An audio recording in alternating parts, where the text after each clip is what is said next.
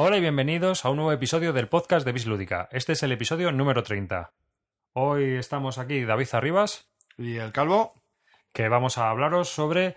eh, Bueno, es más bien un casi monográfico mío, ¿no? Eh, Sí. Vamos a hacer un pre-Essen. Viene ya dentro de muy poquito, muy poquito. Y bueno, pues os quería consultar, bueno, os quería comentar unas pocas de cosas. Ah, es más, te voy a decir una cosa. Este podcast va a salir el mismo día más o menos que comienza ya Essen. Así que... Sí, es cierto. O sea, la, la idea, la idea genérica de este podcast es un poco eh, qué es lo que a nosotros, o por lo menos a mí, más me puede llamar la atención de, de Essen y qué es lo que pienso que va a triunfar de Essen, ¿no? Este año. Y bueno, pues vamos a comentaros un poco por encima cuáles son, cuál es mi apuesta y qué, cuáles son los juegos que van a tener más éxito según yo, cuáles van a ser los runner-up o los que van a estar ahí de segundones. Y luego qué novedades eh, básicas tenemos en, en este en este Essen, ¿no? Exactamente. Pero antes de comenzar, me gustaría comentar que hoy, en la sección de correos y de los oyentes, vamos a poner nuestro primer audio correo, Ah, sí, es verdad, es verdad. que nos ha enviado eh, Sagres. Y muy bueno, por cierto, muy bueno. Muy bien comentado. Muy bien. Nos lo ha enviado Sagres y, bueno, Emilio de nombre. Y nada, le estamos muy agradecidos y luego en nuestra sección de correos de los oyentes empezaremos eh, con ese audio correo. Otra de las características eh, básicas de, de este, de este podcast es que David no sabe de qué voy a hablar yo, de cuáles son los juegos que yo he elegido, cuáles son mis novedades. Y, y yo, y yo, viendo su escaleta, creo que él tiene algo escrito. No sé qué me va a hacer, pero algo. Yo me he preparado algo, así que vamos Pero a... esto no era mi sección. Sí, es tu sección, pero yo me he preparado algo. A ver si te crees que voy a venir solo desnudo de cintura para abajo. No de oyente, tío. Ya, Como claro. los oyentes. Bueno, un día tengo una entrevista. No. pues eso. Sin más dilatación de, de Finter, vamos a, vamos a empezar con. Comenzamos. Comenzamos. Entonces. La musiquilla de intro.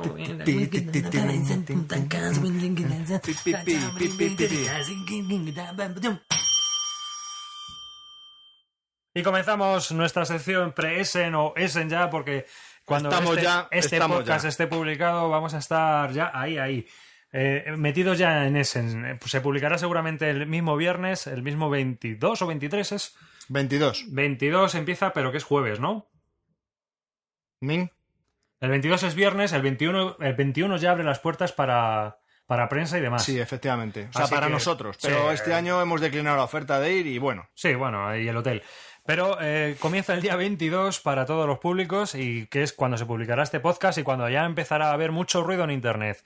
Así que durante un par de podcasts me imagino que hablaremos de lo que ha ocurrido en Essen y de lo que se ha hablado. Y, pero en este vamos a hablar qué es lo que ha ocurrido antes, empezando por qué juego, Javi. Pues vamos a hablar, esta es como nuestra quiniela, ¿no? Lo que nosotros pensamos que es lo que va a chutar allí. Entonces, para mí, la primera de los cuatro juegos que he traído para, para, para hoy son, es Seven Wonders. Es un juego de Antoine Bauza, que es más conocido por el juego de Ghost Stories, entre otros. Lo va a publicar Asmodee, es un juego, es un family game, es un juego familiar de civilización, es un juego de cartas, de 3 a 7 jugadores, eh, un tiempo estimado de 30 minutos y es para, para una, una edad eh, idónea entre de 10, eh, de 10 años en adelante. Eh, los precios que yo ya he visto en internet, eh, siempre estoy hablando de las tiendas online en Alemania, ¿vale? Todo lo que hablemos a partir de ahora en este podcast va a ser de tiendas online en Alemania. Es alrededor de 35 euros. Tiene un precio bastante asequible, ¿vale? Bien, entonces, si, no, si vamos directamente al juego, tiene un setup. El setup podemos ver que hay tableros individuales con una maravilla. Cada uno va a recibir un, un tablero, eh, un individual y tiene impresa una maravilla, ¿vale? Eh, está, hay que construirla en dos, tres o cuatro partes y es lo que nos va a otorgar eh, puntos de victoria. Cada maravilla, dependiendo de la que nos toque, pues eso, como he comentado, tiene dos, tres o hasta cuatro partes. Eh, por supuesto, el construirla tiene un coste y una vez la has construido te da un beneficio cada parte. Y cada tablero da de inicio unos recursos, que son los que vamos a utilizar, pues bien, para, para ir produciendo y poder conseguir otros, otras, eh, poder producir y, y fabricar otros, otros edificios. El juego eh, se hace en tres épocas y cada época tiene su propia baraja. Al inicio del juego se reparten siete cartas y tres monedas a cada uno. si ahora explicamos un poco lo que es el turno, el turno, eh, primeramente seleccionas una carta oculta, ¿no? De las, seis cartas que te han dado, de las siete cartas que te han dado, tú seleccionas una y cuando todo el mundo la ha seleccionado, pues la muestras, ¿no? Entonces realizas la acción eh, de la carta. Y, las acciones pueden ser o construyes con, bien, o con dinero o con recursos, o construyes una parte de la maravilla, o eh, descartas para conseguir tres monedas. Eh, puedes construir mm, no solo tu maravilla, sino esa carta que tú saques la puedes construir, que es un edificio aparte que te va también a otorgar beneficios y más recursos en la fase de, recursos. Y una vez has terminado la fase de acción, pasas las cartas algunas veces a la izquierda y otras veces a la derecha. Y volveremos a, a realizar esto durante seis turnos. ¿Vale? O sea, un turno equivale a todo esto, a seleccionar carta, a realizar la acción y pasar la baraja. Y cada época tiene seis turnos. Al final, al final de, de cada época, se resuelven los conflictos militares a derecha e izquierda. Es decir, yo voy a tener que pegarme, entre comillas, con el jugador de mi izquierda y mi derecha. Por eso, el, el- cuantos más jueguen a este juego, pues más conflicto va a haber, ¿no? Eh, de los edificios militares construidos, si eres más fuerte, pues eh, te, te- te llevarás puntos de victoria positivos. Y si eres más débil que el contrincante de tu derecha o de izquierda, pues te llevarás puntos de victoria negativos. Al final se cuentan los puntos de victoria por edificios y por partes de las maravillas construidas.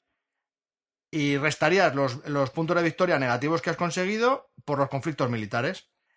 En el libro de reglas hay una variante para dos jugadores que es con un dummy que, que mueve. Un jugador fantasma. Sí, que efectivamente, que, que mueve alternativamente, eh, que es movido alternativamente tanto por uno como por, por otro, ¿no? Que a dos seguramente no sea un juego tan interesante. Sí, a mí ¿no? me ha parecido que, que para dos, bueno. Entonces, eh, el libro de reglas, pues es bastante claro, con muchos ejemplos y muy pocas hojas, muy bien explicado. La verdad que está, a mí el, el libro de reglas me ha venido bastante bien.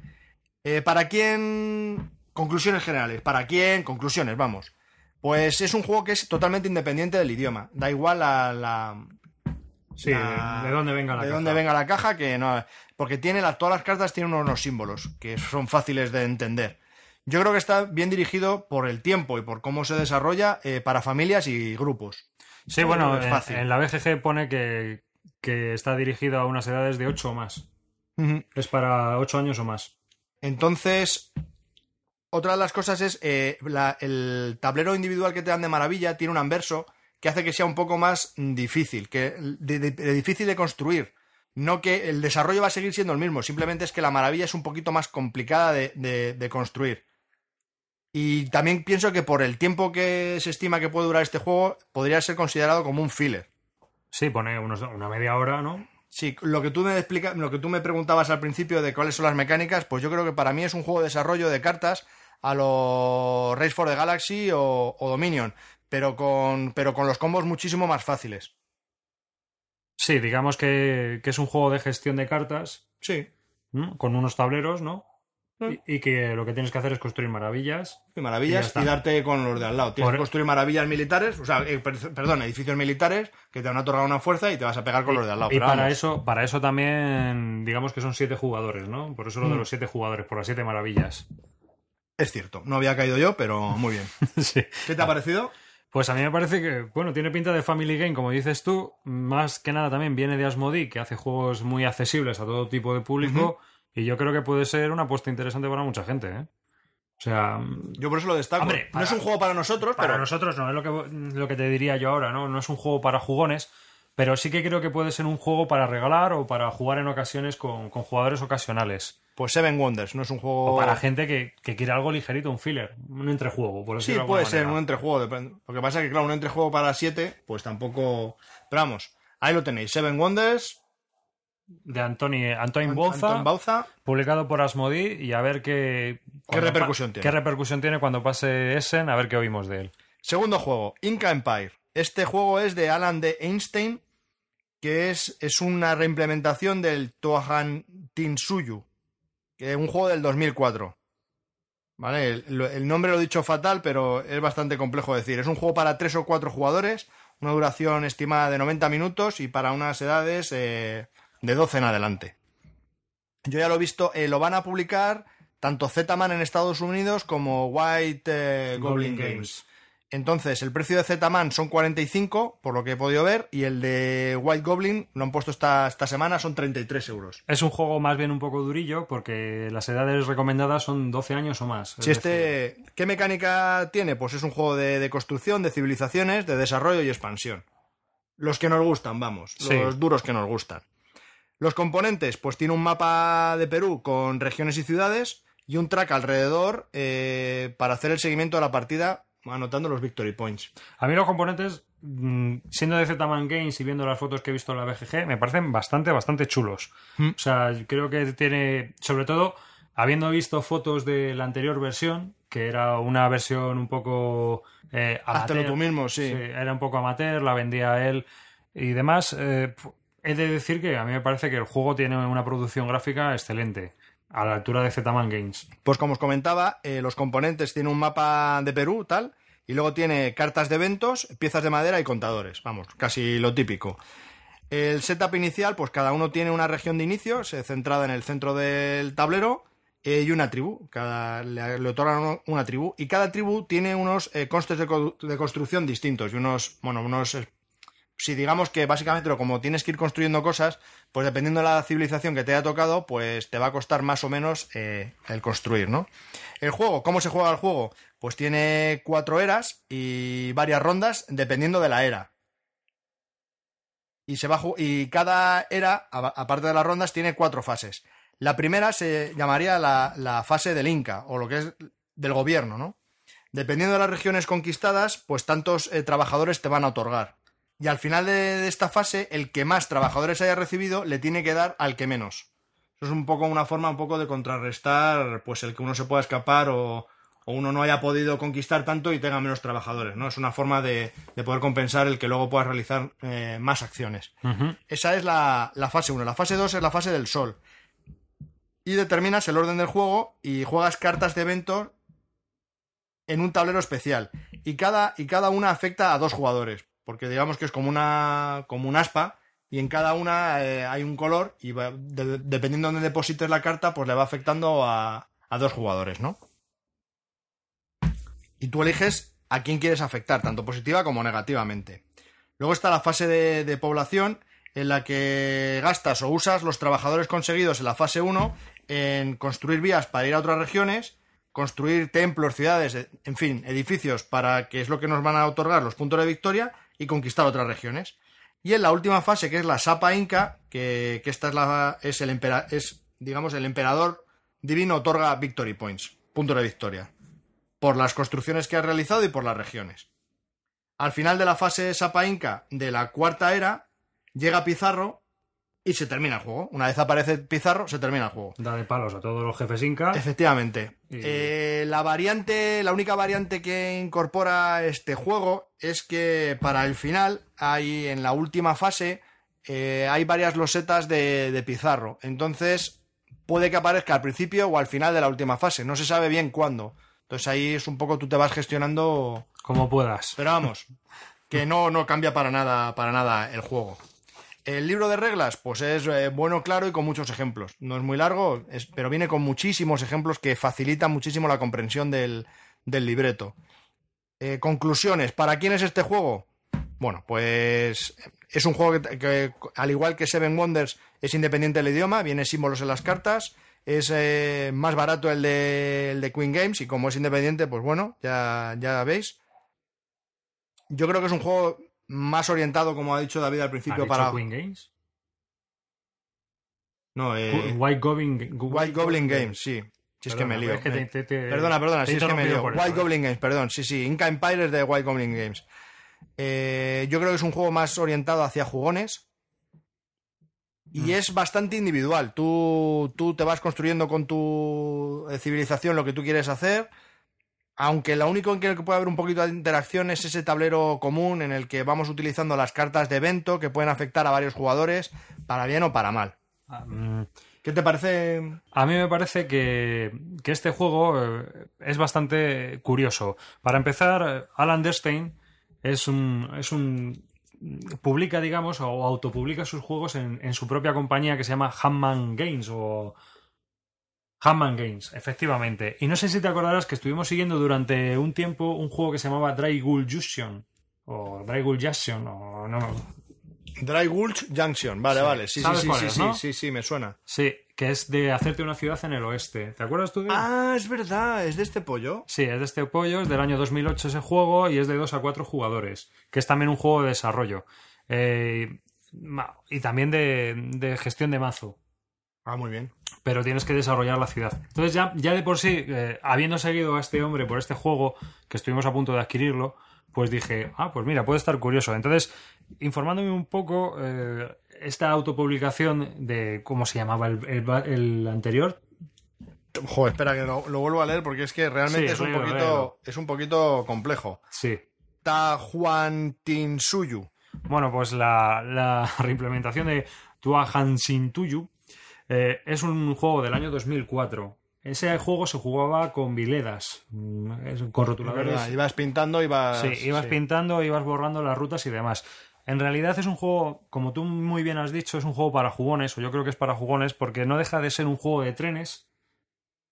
Sí, No, deja de ser un juego de trenes eh, eh, de- con una temática inca, ¿no? Es decir, tú tienes que hacer carreteras y desarrollar las ciudades con edificios. Bueno, primero haces las carreteras, llegas a nuevas regiones, Sí. las conquistas, tienes que. Sí, sí, sí, pero... mm, Sí, pero vamos, que básicamente. Y luego en esas, en esas ciudades tienes que ir construyendo y dependiendo de lo que hayas construido, pues esos son los puntos de la historia que te van a dar al final. Es un juego muy similar a, por ejemplo, Alta Tensión o a Steam, a juegos de trenes, etcétera. En Sí, realidad tiene su similitud. tiene esas mecánicas, ¿no? Es, es un desarrollo similar a esos juegos.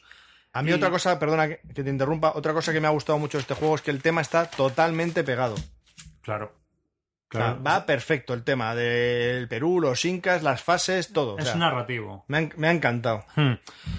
Mm, ¿Estrategias que tiene el juego? Bueno, pues el, el juego yo leyendo un poco las reglas por encima también tiene o se ven varias estrategias, ¿no? Una de ellas es que tú cuando conectas, eh, una de las una estrategia principal es conectar ciudades, es decir, cuando conectas ciudades recibes puntos y por desarrollar edificios también recibes puntos. Pero si tú conectas una ciudad, eh, por ejemplo, donde otro jugador haya, haya hecho sus, sus edificios, puntúa, me parece que los dos, o puntúa el de las carreteras también, por puntuarte, o sea, por hacer, por conectar a una ciudad, ¿no? Entonces, eh, hay varias estrategias. Desarrollo, bloqueo a mis compañeros de juego, es decir, que puedes tirar por varios caminos. Yo, el- el- la pequeña pega que le veo al juego, ¿no? Es que si, si nos situamos lo que es Perú, que es un país que es eh, más eh, largo que ancho, pues el centro de donde se inicia es justo en el centro del mapa. Entonces, todos aquellos que tengan la suerte de empezar norte o sur, pues les va a ser más fácil expandirse que los del este-oeste. Claro. Entonces, bueno, no sé, no sé muy bien cómo se puede desarrollar a partir del cuarto o quinto turno. Pero bueno, Hombre, el juego antiguo, el juego antiguo, eh, Faiduti lo metió en su biblioteca, en su ludoteca ideal. Pero también hay que tener en cuenta un poco que mm, eh, es una reimplementación, esperemos que lo hayan mejorado y que, eh, si, si te gusta este tipo de juegos, pues eh, hay, que, hay que seguirle de cerca. Ahora bien, tampoco maravilló. O sea, no fue un juego que a la gente le, le encantara. Entonces, bueno, a, A mí- ver, a esperar. Vamos a, A mí esperar este es uno de los que más, más me llama la atención. Bueno, siguiente juego. Hemos- perdón, hemos estado hablando del Inca Empire, ¿vale? Ahora vamos a Va hablar publicado por Zman Games. y por Wild Goblin Games. Eh, siguiente juego. Este es uno de mis favoritos. London, de Martin Wallace, de 2 a 4 jugadores, 90 minutos, eh, de la línea de Tree Frog, y tiene un precio estimado de 38 euros. Es un juego, para explicarlo en una palabra, es tipo Dominion. Es, vas incrementando tu mazo, vas bajando cartas y tal igual, pero con una temática totalmente pegada al título. O sea, es la construcción de Londres. Tú vas a ir poniendo edificios, vas a ir bajando edificios, te van otorgando beneficios y puntos de victoria.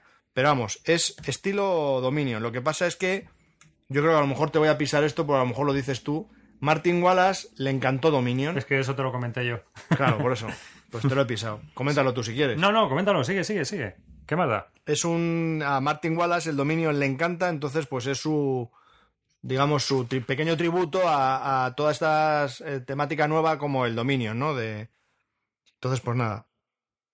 Eh, la historia del juego es pues desde el gran incendio de 1666 hasta la llegada del siglo XX. Vamos a ir desarrollando Londres, eh, cada uno de una manera individual, en ese periodo de tiempo. Los componentes, pues a diferencia de Dominion, London tiene un tablero que muestra a Londres dividido en 20 secciones llamadas barrios.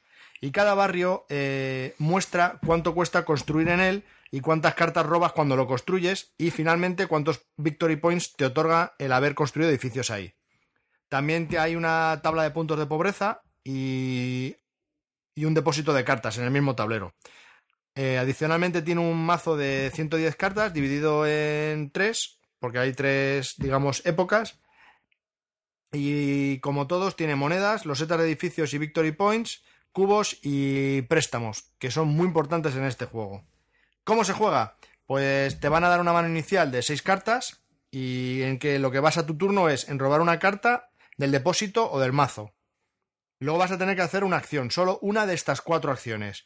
Las acciones son eh, o jugar una carta, que es pagas el coste de la carta y la bajas, y por cada y aquí, a diferencia del Dominion, es por cada carta que bajas tienes que descartar otra de tu mano.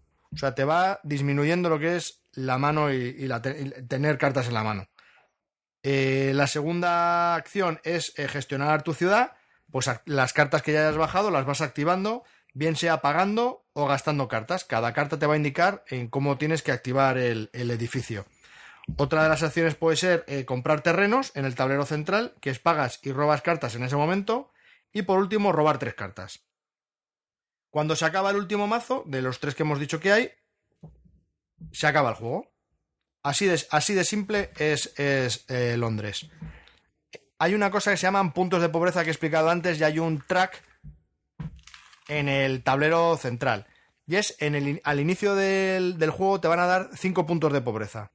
Y con el juego te puedes ir quitando o sumando. Y al final, el que menos tenga, se los quita a todos. ¿Vale? O sea, si por ejemplo yo tengo 3 y tú tienes 5, pues yo me quito todos y tú eh, te vas a quitar esos tres, pero los dos que tienes, según la tabla que viene solo en el, tablero, son los, los, puntos de victoria que te vas a quitar. Ya que yo he tenido menos puntos de pobreza que tú. Y es una idea que me parece bastante. Sí, lo que hace es, limitar o cargar a los buenos edificios, porque me parece que hay cartas que tú, cuando la bajas, te da un beneficio muy, muy gordo, pero también te estás comiendo, por ejemplo, una carta de industria eh, que te da un beneficio, por ejemplo, monetario y también te carga con pobres porque obviamente al haber mucha fábrica, pues también hay mucha pobreza. A mí esto me gusta porque es una manera de ver inmediatamente en qué posición estás. Si te vas sacando muchos puntos de pobreza, pues ya sabes que te van a, que te van a quitar un montón de puntos de victoria al final del, del juego. Entonces te tendrás que poner las pilas para poder quitarte puntos de pobreza y estar a la par con el que menos puntos de pobreza tenga. El libro de reglas, pues como todos los de Wallace, con muchos ejemplos y muy claro. La verdad que está muy bien explicado. Otra cosa que quería comentar que me parece bastante importante este juego son los préstamos. Eh, pides cuando quieras 10 eh, 10 eh, libras y devuelves 15. O sea, es bastante, es bastante hardcore. Te carga, ¿eh? Es bastante. Y, son necesarios porque. Los... Sí, son muy necesarios porque los necesitas, necesitas dinero y encima no generas dinero. O sea, van a ser muy necesarios. Como todos bien sabéis, aquellos que hayan jugado a juegos de, de Wallace, el dinero es bastante justo. Y al inicio solo te dan 5 libras. O sea, que vas a tener que pedir préstamos. Sí, vas a tener que pedir préstamos. Es un poco, es un poco complicado. Y bueno, pues eso también es importante. Eh, conclusión general de London. El nuevo juego de Martin Wallace. ¿Para quién es tal? Pues yo creo que es para jugones total, porque es un twist, es un poquito más allá al Dominion, ¿no? Es, es un poco, es una, es como si el Dominion lo pones en, un juego de, sí, el típico juego de, Wallace, de tablero.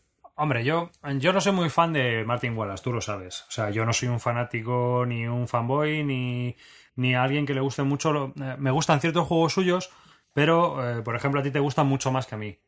¿Mm? Yo soy fanático de otros diseñadores y, Martin Wallace no tanto. Sí que me gustan algunos juegos suyos. Entonces, eh, este Martin Wallace no hace simulaciones, eso está claro. No hace una simulación de un juego. Pero sí que es cierto que todos los juegos que hace tienen un, regusto histórico bastante Sí, que, que encaja todo, ¿no? O sea, donde todas las mecánicas encajan de manera que te van dando una especie como de simulación abstracta de lo que va, de lo que va haciendo. ¿Te gusta o no te gusta ese juego? Eh, hay, esa- eso hay que dar por sentado que Martin Wallace lo hace muy bien.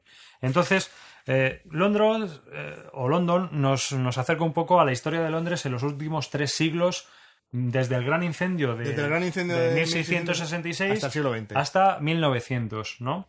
Y a partir de ahí, pues va desarrollando con esas cartas, vamos desarrollando la ciudad, comprando barrios y haciendo un montón de cosas interesantes.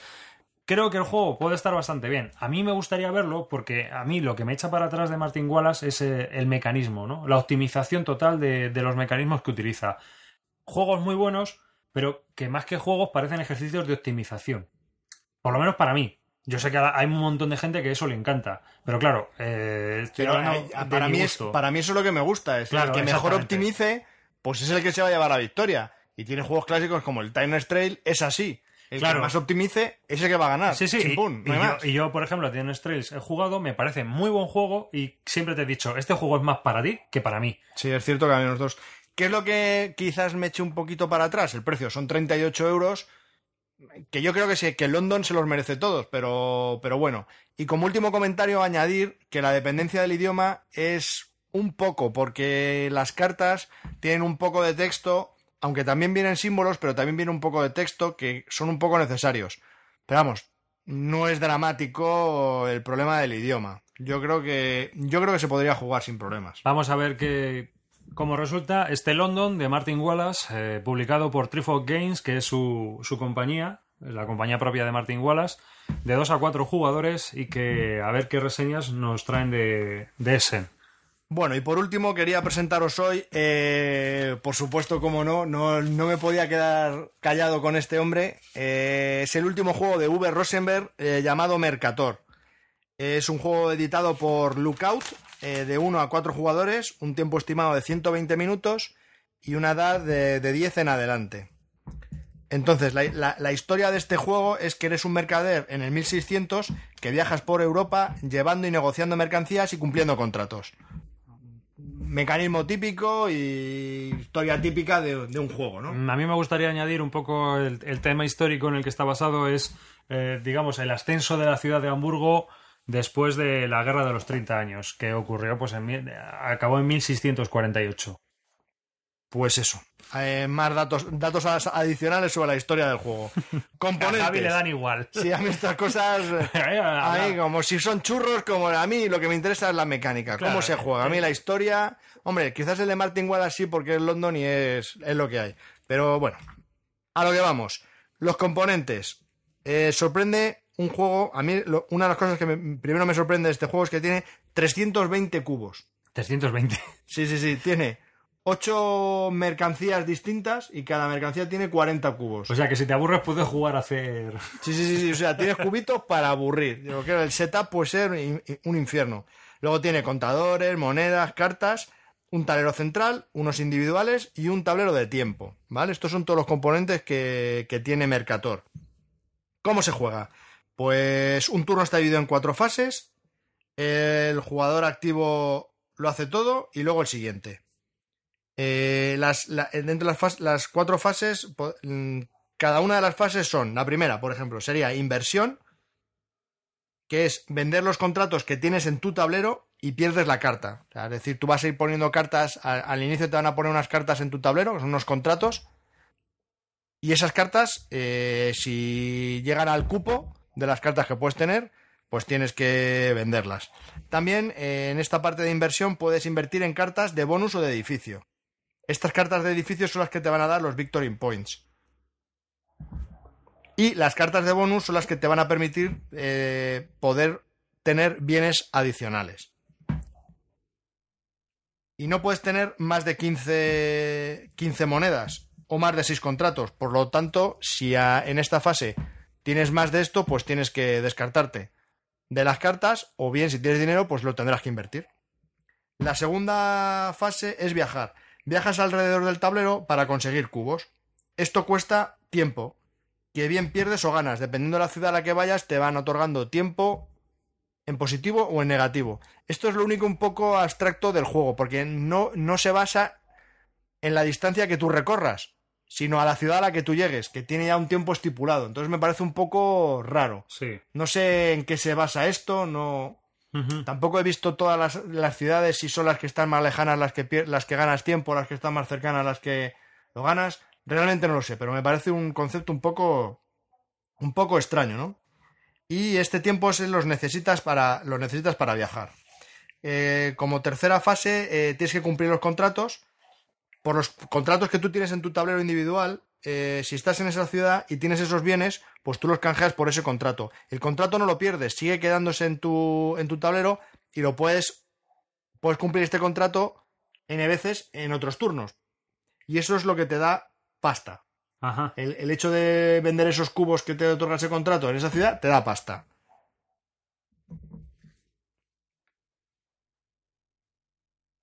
Otra cosa, otra cosa importante de poder cumplir contratos es que al inicio hay como 6, 7 u 8 tipos de contratos distintos. Entonces, al principio solo vas a tener contratos de nivel 2, 3 y 4. Entonces, a medida que vas cumpliendo contratos de estos, te van te permite el poder coger contratos superiores que te van a dar más, más dinero y más puntos de victoria.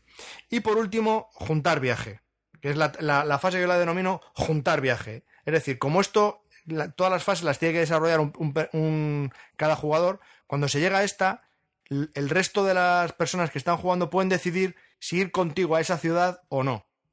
El tema es que le pagan al jugador activo eh, fichas de tiempo. ¿no? El, jugador activo no puede impedir que la gente viaje con él y por contra, pues le van a pagar unos tokens de tiempo que te van a venir muy bien para el, para el futuro. Y así es como se va desarrollando el juego en estas eh, cuatro fases a lo largo de varios turnos. Eh, ¿Cómo termina el juego? Pues gana el que más puntos de victoria tenga conseguidos eh, por los contratos y por los edificios.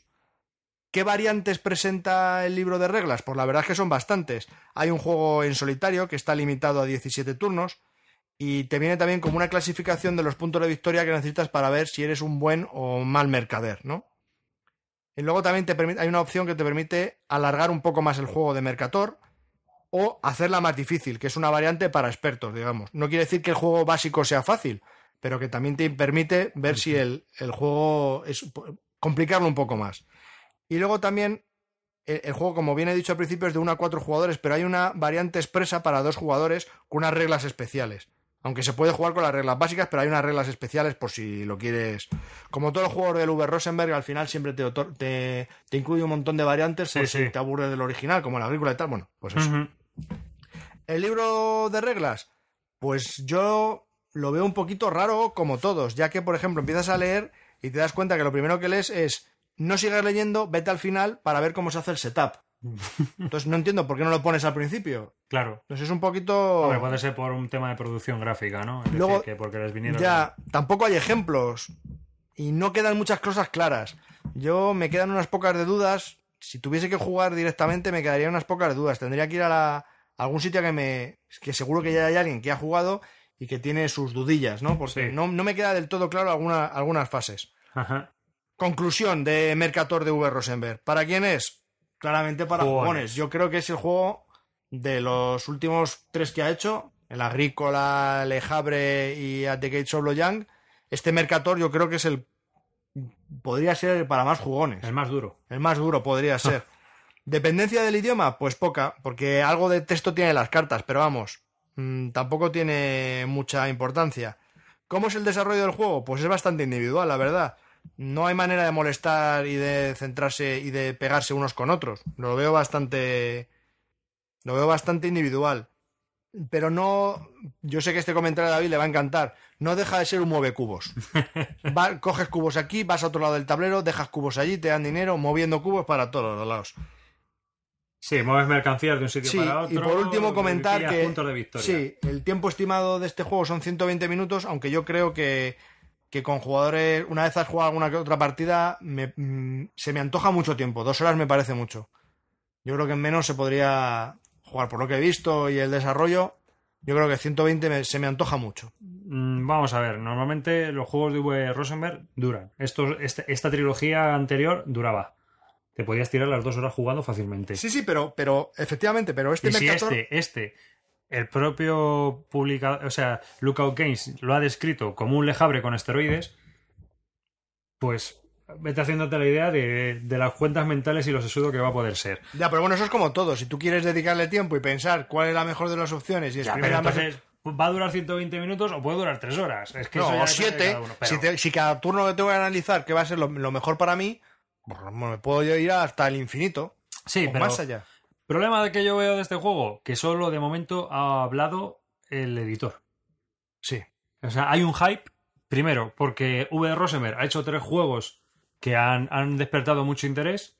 De este cuarto, pues también hay un interés creado, ya solo por los otros tres que ha hecho y porque el, el editor no hace más que dar la tabarra. Pero es que de momento no hemos visto nada más, porque las únicas fotos que hemos visto han sido las de los playtesters, Sí. No, puedo, son- no puedo aportar que son tampoco. cartulinas de colores. Entonces, ¿qué puede ocurrir? ¿Que sea más de lo mismo? Yo creo que no, por como Ah, por el desarrollo, yo, yo creo que no. Hombre, el juego es muy, tiene pinta de ser muy interesante. Aparte de que todos, esta, esta- todos estos juegos de V. Rosemer tienen una característica muy curiosa. A mí hay algo que me llama mucho la atención cuando juegas a estos. Que siempre parece que el de al lado se ha llevado lo que tú necesitabas. cuando le toca a los demás, te cogen lo que tú querías. Sí. ¿Sabes? Es el agrícola y necesita vacas y desaparecen. Y quiere los cerdos y se los ha llevado otro. O sea, Sí. cuando te toca a ti, dices, ¿y ahora qué hago yo? Y en el Lejabre, cuando quieres ir a un edificio, ya está ocupado. Tienes, no, tienes que cambiar completamente, continuamente de carta. De lo yo creo no que por hablar, pero vamos, supongo que me imagino que tiene que ser tres cuartos de lo ese es el más individual de todos. O sea, que a lo mejor, porque incluso ya tienes tus propias cartas donde puedes. Sí, pero, Pero yo, bueno. yo creo que volvemos a lo mismo. Que te falta porque se lo lleva el de, el de al lado. ¿No? Pero eso está bien. O sea, Sí, sí, eso te- está muy te bien. impide el hecho Eso, de que eso es lo que me gusta. te impide el hecho de que estés pensando una táctica a largo plazo. Es que estás muy tienes que estar constantemente Es muy cambiando. táctico, es un juego muy táctico. Un juego muy táctico. Los juegos que tiene. No puedo aportar eh, el precio de este juego porque no, no Porque, visto- porque- el, el editor, el editor está muy ocupado haciendo hype de- del juego. Sí, desde luego. Entonces, no. Claro, me puedo imaginar que esté entre los 30 35 euros. Pero vamos. Bueno, y hasta aquí Mercator. Y estos son los, los cuatro juegos que yo considero que son los que más, eh, más Sí. repercusión van a tener de este Essen. Y ahora os quiero comentar los que van a ser, o a mi gusto, los segundones. Pero no segundones porque vayan a ser, porque sean malos, sino que no van a tener la repercusión de los primeros, pero que también van a ser buenos. Y brevemente os los voy a comentar, ¿vale? Eh, el primero es Great Fire of London 1666. Eh, lo, va a, lo va a publicar una compañía independiente, es un juego de 3 a 6 jugadores, una duración eh, media de entre 80 y 120 minutos. ¿En qué basa este juego? Pues es el incendio de, de 1666, en el que vamos a tener los jugadores que jueguen eh, casas en distintos distritos de, de Londres, el fuego se va a ir propagando y al final tú vas a obtener puntos de victoria por aquellas casas que queden en pie. ¿Vale? Y el fuego lo va a ir moviendo alternativamente cada jugador.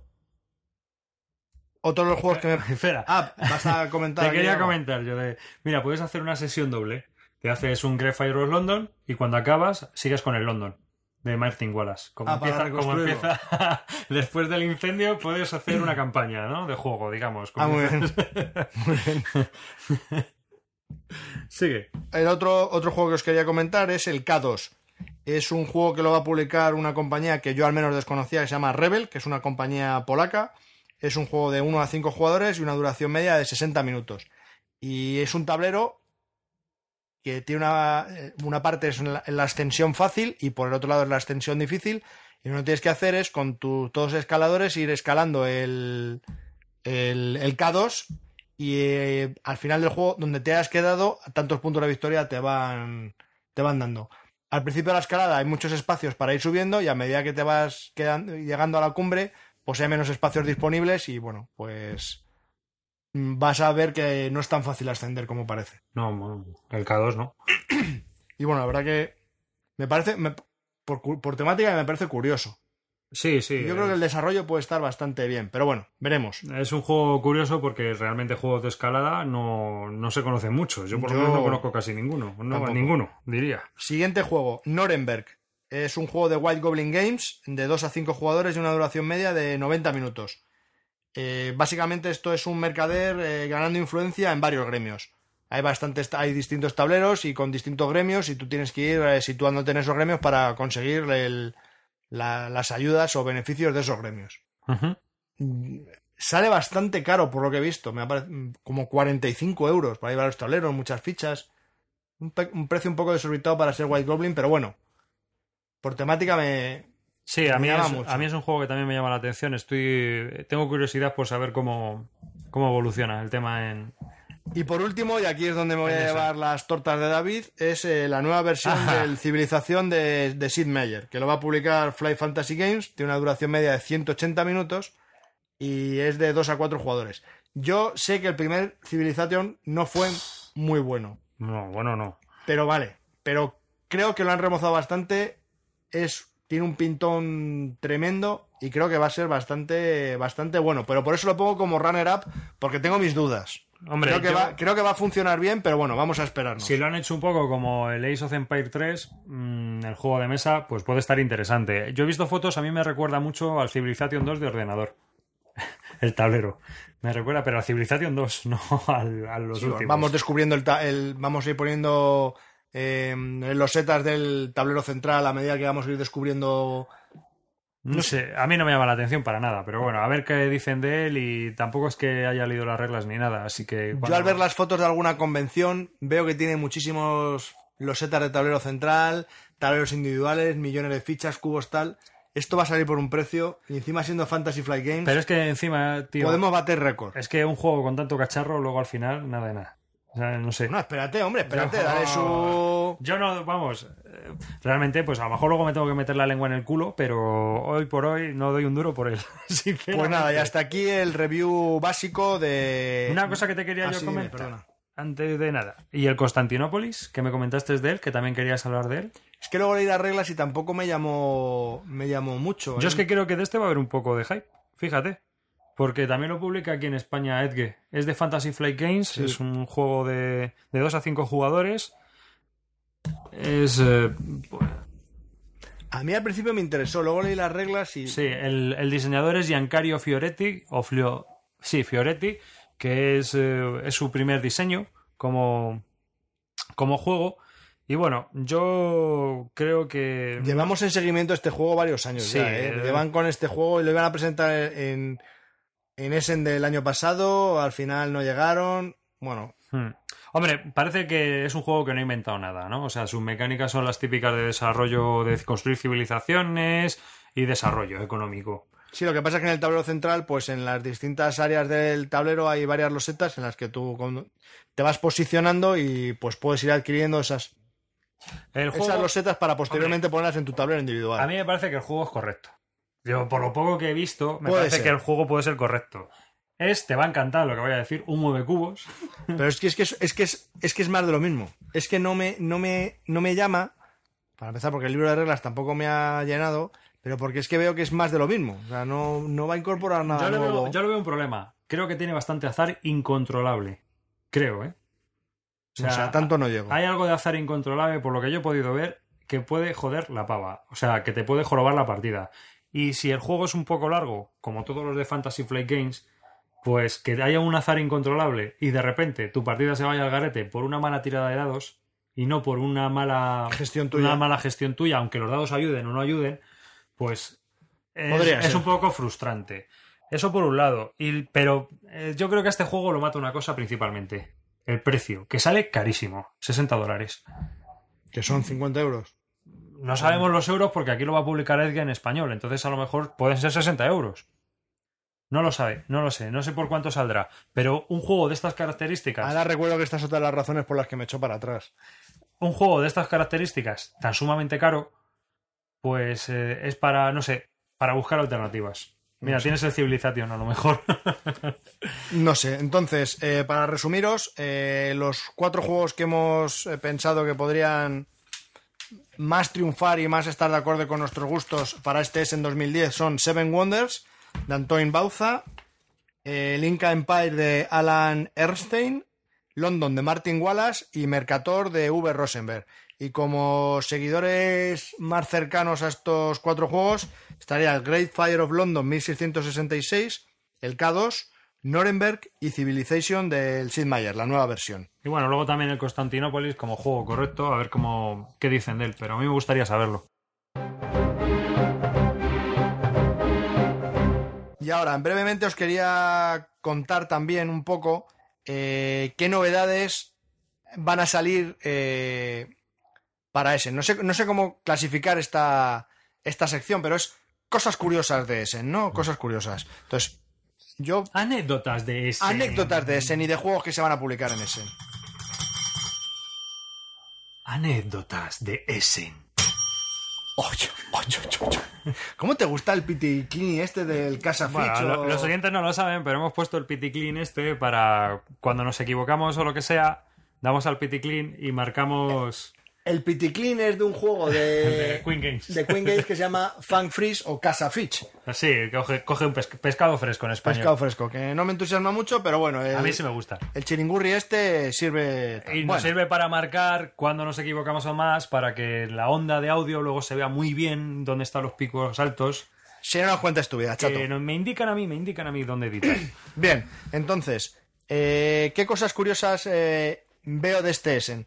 Pues veo dos. La primera es que parece que hay muchísimo movimiento en torno a juegos de vinos. Sí, pues venga, un chin chin. Venga, un chinchín. A ver. Toma, casi jodemos el vaso, pero vamos. Ah, Que trago no era vino, era cerveza, pero bueno, para el caso es casi lo mismo. El primero de los juegos que eh, trata de vinos es el Viños eh, del portugués. Este es un juego que lleva en, el, en concepto bastante tiempo, llamado antiguamente Vinícola. Lo va a publicar una editorial francesa llamada Hielo. Es un juego eh, para dos, cuatro jugadores y un tiempo estimado de 150 minutos. Entonces, ¿de qué va este juego? Pues en seis años tienes que desarrollar el negocio, comprar viñas y construir bodegas. Hay un tablero común central y cada uno tiene uno individual. Y es muy parecido al Vasco de Gama del tablero, aunque cada uno elige sus acciones individualmente. Pero vamos, eh, a mí el tablero me ha parecido muchísimo al, al, al del Vasco de Gama. Eh, ¿qué, ti- qué tipos de acciones podemos encontrar en este juego vinos? Pues contratar enólogos, construir bodegas, construir viñas, vender, exportar, eh, eh, contratar también expertos en vinos que valoren más tus viñas y hacer ferias que te permitan vender tu vino y conseguir dinero. Entonces yo creo que es un juego muy completo. Mm, quizás el tema, pues a lo mejor con tantas, con estas acciones tan específicas, Mm. pues vaya muy bien. Además, hay muchos oyentes que nos están hablando de que le están siguiendo. ¿Ah, sí? Sí, Ah, pues mira. sí, sí, sí. pues- Nos escriben diciendo que les llama la atención este y el siguiente que tienes apuntado, que lo estoy viendo yo desde aquí, que Pues vas a para que miras, hombre, que, no- ahora. que no mires leches. El siguiente juego de, de vinos Es que estamos al lado, tío. Bueno, tío, pero no mires mis apuntes, yo no leo tus apuntes. No Bueno, aparte es que puedo leer tus apuntes porque tu letra es ininteligible. Eso es verdad. Joder, no sé ni en qué idioma escribes. Bueno, lo Yo tampoco. yo tampoco. En Bable. A lo que vamos. El siguiente juego es Grand Cru. Es de Eggerspiel, tiene una duración media de 90 minutos y es un juego de, para 2, 5 jugadores. Entonces, la historia básica de este juego es, como vinicultores, tenemos que crear y cultivar vino en las mejores tierras posibles. Y como no hay apenas dinero, se toman préstamos. Gana el que devuelva antes todos sus préstamos. Eso es lo que inicia el fin del juego. Y una vez alguien ha iniciado el fin del juego, gana el que tenga el viñedo más beneficioso. Esto me gusta porque tienes que estar midiendo el hecho de cuándo acabas el juego, porque puede ser que, que tú ya no tengas, que vayas a, pu- puedas devolver tu préstamo, pero no te interese devolverlo porque no eres el primero en esos momentos. Sí, sí. Entonces ahí hay un componente un poquito que puede alargar, no sé, me parece un poco curioso y distinto, ¿no? Sí, sí. Eh, y es un juego, el mecanismo básico es de subastas y de compras directas, porque en las distintas partes del tablero se va a ir subastando y en otras hay que ir comprando directamente eh, cartas. Este juego era Grand Cru. Y por último, es que hay tres de vinos, pero este es un poco menor, pero vamos, también lo nombro, que se llama el King's Vineyard, el viñedo del King, del rey. Es un juego de 45 minutos, eh, de 2 a 4 jugadores, y como lo denominan ellos, es un juego de cartas medieval eh, sobre cartas de vides que tienes que ir poniendo sobre tu parte de, la mesa, hay que ir plantando uvas o, haciendo crecer uvas en esas partes de- del viñedo. Y hay otras cartas que van a hacer eh, putear al resto, ¿no? Que tengas que quitar cartas de uvas o que se recorte tu viñedo, cosas así. Cuando llegan a su punto óptimo, las recolectas. Es muy sencillo y no es de mi gusto, pero bueno, lo quería comentar más que nada porque era otro juego de vinos, ¿no? Para ver que hay que hay tres juegos de vinos que me parece súper extraño, ¿no? Sí, nunca, hay, nunca se había tocado nada de esto. de hay repente- años de vikingos, hay años de trenes. Bueno, pues efectivamente este año es el año de los vinos. Sí, es así. El año de las civilizaciones. Este era una de las novedades que yo traía de ese en 2010. Y la otra novedad, que es la que más me interesa, es en relación a, a- lo denominaría los 1800XX, ¿no? Los, 18XX. los 18XX, ¿no? Si fuera 18XXX estaríamos hablando de otra cosa. Entonces, ¿qué es lo que va a salir? Una eh. ¿Qué es lo que va a salir del 18XX en ese en 2010? Bueno, pues como siempre, como todos los años, va a haber un paquete de Winson Games. Que no se puede comprar el juego individual, tienes que comprar todo el paquete, que son siete juegos y sale por un pastón. También eh, Ted Alspach, que es el creador del Age of Steam, va a tener un montón de expansiones para, para su juego. Además, va a salir la reedición por Mayfair en Estados Unidos y, y Phalanx en Europa del 1830, juego que David le tiene muy en su Sí. punto de mira. Desde No sé para qué, porque no lo vamos a jugar nunca, como el 1856, que lo tenemos ahí. ¡Qué pesado! ¿Tú qué sabrás? Y otro nuevo que va a salir, que es el 1880 de China. Y este le quiero nombrar porque el creador de este juego, que se llama Helmut Oley, es el creador de 1844 y ahora voy a explicaros el por qué. Entonces, ¿qué juegos van a salir, aparte de todos estos que ya he comentado, qué otros van a salir de la serie 18XX y por qué me llaman la atención? Pues principalmente porque son juegos de esta serie, pero que están orientados también no solo para dos jugadores, sino que pueden jugar dos jugadores. Porque hay un juego que es solo para dos jugadores, pero el resto de juegos que van a salir los pueden jugar dos jugadores, que a diferencia de otros juegos de esta serie, no hay muchos juegos, o yo, muy poquitos juegos, que puedan jugar dos jugadores. Entonces, estos juegos de dos jugadores son el 1860. Antes era de era un juego que editó JKLM hace ya unos años, hizo una impresión de 100 copias y ahora lo va a editar eh, Prime Games y Z-Man. Pero van a hacer una, una edición, no sé si conjunta o individual, pero de, de 500 unidades. Entonces, es un clásico 18XX, pero de 2 a 4 jugadores y un tiempo estimado de 240 minutos. Eh, y el juego se desarrolla en un tablero bastante pequeño sobre la isla de White en Inglaterra. Hombre, es que la isla de Bright es muy pequeña. Por eso, pero bueno, me A mí- llama mucho la a mí atención. lo que me da pena es un poco lo de JKLM, que creo que es una empresa que se ha ido al limbo ya totalmente, Totalmente. y va Sí, porque ya han dicho que la Ascendancy, que no tiene nada que ver ahora con lo que hablamos, Sí, se va. que ya que habían hecho el pre-order y habían, y habían cogido un montón de pasta, van a devolver la pasta porque no, no lo van a hacer. Sí, o sea, tienen, no sé qué está pasando, pero parece ser que están derivando todos los, los juegos a otras, a otras editoriales. El siguiente juego que me llama muchísimo la atención de la serie 18XX es Poseidón. El autor de este juego es el que comentaba antes de 1880 China, Helmut Oley, y lo va a editar Lookout en Europa y Z-Man en Estados Unidos. Eh, es un juego de, estimado, de un tiempo estimado de 120 minutos que para un juego de estas características del 18XX pues es bastante... Este es el que nos dijo Álvaro, un oyente nuestro, que, que ponía en la caja 1800 antes de Cristo, ¿no? Para hacer como que era de la serie 1800. Ah, vale, vale. Y, eh, y los jugadores son de 2 a 5 jugadores, ¿no? Entonces, eh, si empiezas leyendo el libreto de reglas, lo primero que te dice es que es- es- este juego es especial para gente no iniciada en los 1800XX, porque quita muchos de los conceptos que otros juegos de esta serie tienen y que son muy importantes. No es que sean básicos, pero son muy importantes. Entonces, como requisitos eh, más importantes podemos ver que es más corto que otros juegos de la serie. El tema, para muchos, podría ser más interesante, ya que eh, ya no son compañías, sino que son países con líderes. Eh, no hay vías de trenes, sino las rutas comerciales, y los trenes son sustituidos por barcos. Quizás sea un tema un poquito más accesible, ¿no? Por época Sí. y por, por No, temática. y por civilización. Y las reglas, como he dicho antes, son bastante más sencillas, ¿no? Quitan, sigue teniendo lo que son las rondas operativas y las otras rondas que son necesarias, la de los dividendos, pero quitan otras pequeñas. mm, Sí, vamos, que, que lo simplifican. Lo hacen sí, más sencillo. es un hacen para todos 1800 los públicos. simplificados y encima es para dos jugadores. Sí. Y bueno, ese será editado por Lookout aquí, o sea que estará en torno a los 30-35 euros, lo cual para mí entra dentro de mis, de Sí, mis juegos. de tus a- objetivos. Sí. Y los últimos dos que me quedan es el Railroad Barons, que también lo ha hecho, lo ha producido Helmut Oley, el mismo que el del Poseidon y el 1880 China. Lo va a editar Lookout y tiene un precio de 16 euros. Y lo que me gusta de este juego es que es exactamente para dos jugadores. Es un juego de cartas. Y es un juego de cartas y de una duración de 45 minutos. Es un 1800 de cartas para dos jugadores. ¿Qué le pasa? Pues que no tiene ni mapa ni losetas. Los jugadores compran y venden, y venden acciones de, de compañías. Hay una ronda de acciones que es la compraventa de acciones y una ronda operativa en el que se pagan los dividendos. Eh, a mi entender parece que es, la, es solamente la parte de compra-venta de acciones de, los, de la serie 1800. ¿Se parece al juego este de Take Stock de Z-Man Games? No, no, tiene, no, no, para nada. Quizás, quizás aparentemente sea muy simple, solo tiene cuatro hojas de reglas. Pero también lo que me... Hay una parte de las reglas que no me queda nada claro y es la última de las fases que, que es lo que parece que no sea tan fácil, porque hay una parte de compraventa de acciones y luego el hecho de cada compañía, cómo se desarrolla cada compañía, no queda nada claro de las reglas. Y es lo que yo creo, no sé si es que no me queda claro porque las reglas no están bien eh, explicadas o porque esa parte es complejita. Sí. Y eso puede hacer que sea la gracia del juego. Pero bueno, yo creo que por 16 euros para mí es una compra fija. Sí, es un tiene buena pinta. Y bueno, pues nada.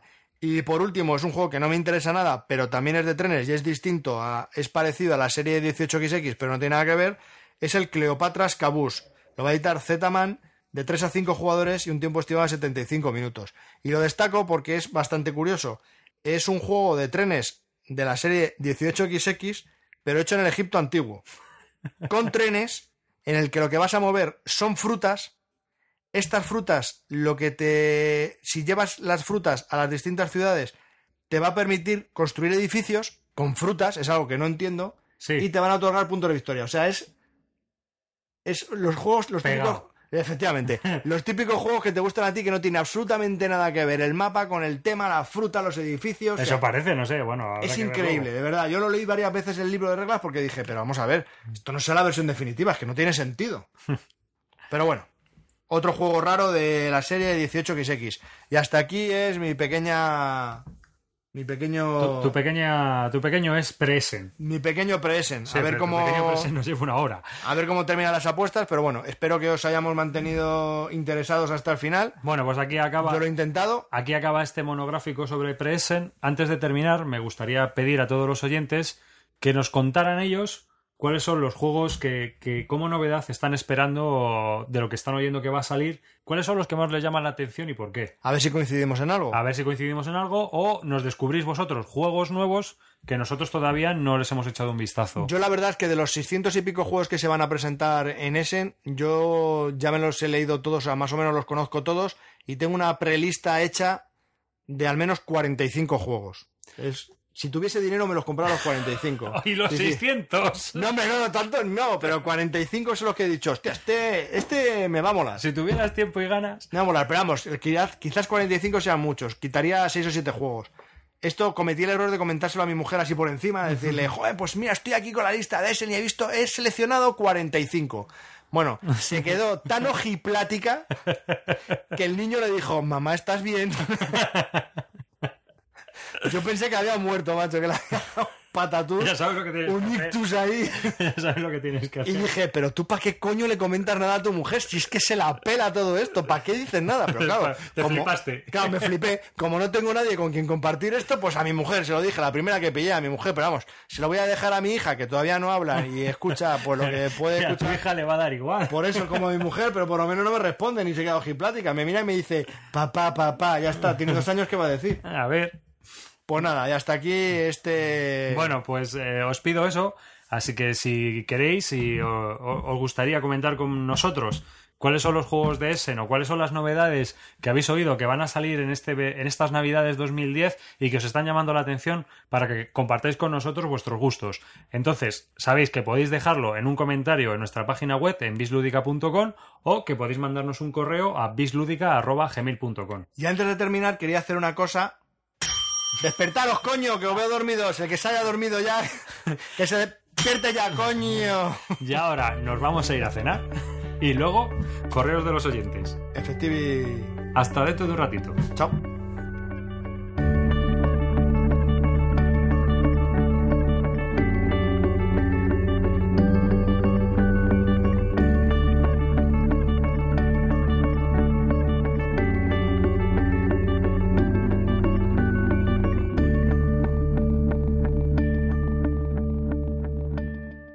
Después de un inciso que hemos utilizado para llenar nuestro estómago, vamos a, a empezar nuestra sección de correos y comentarios de los oyentes.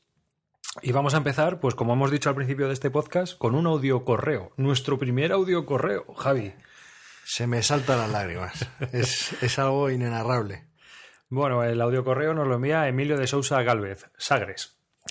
Eh, y bueno, lo mejor es que lo escuchemos y luego, si quieres, si te, te, te parece, lo comentamos. Venga, vamos. ¿Vale? Vamos allá.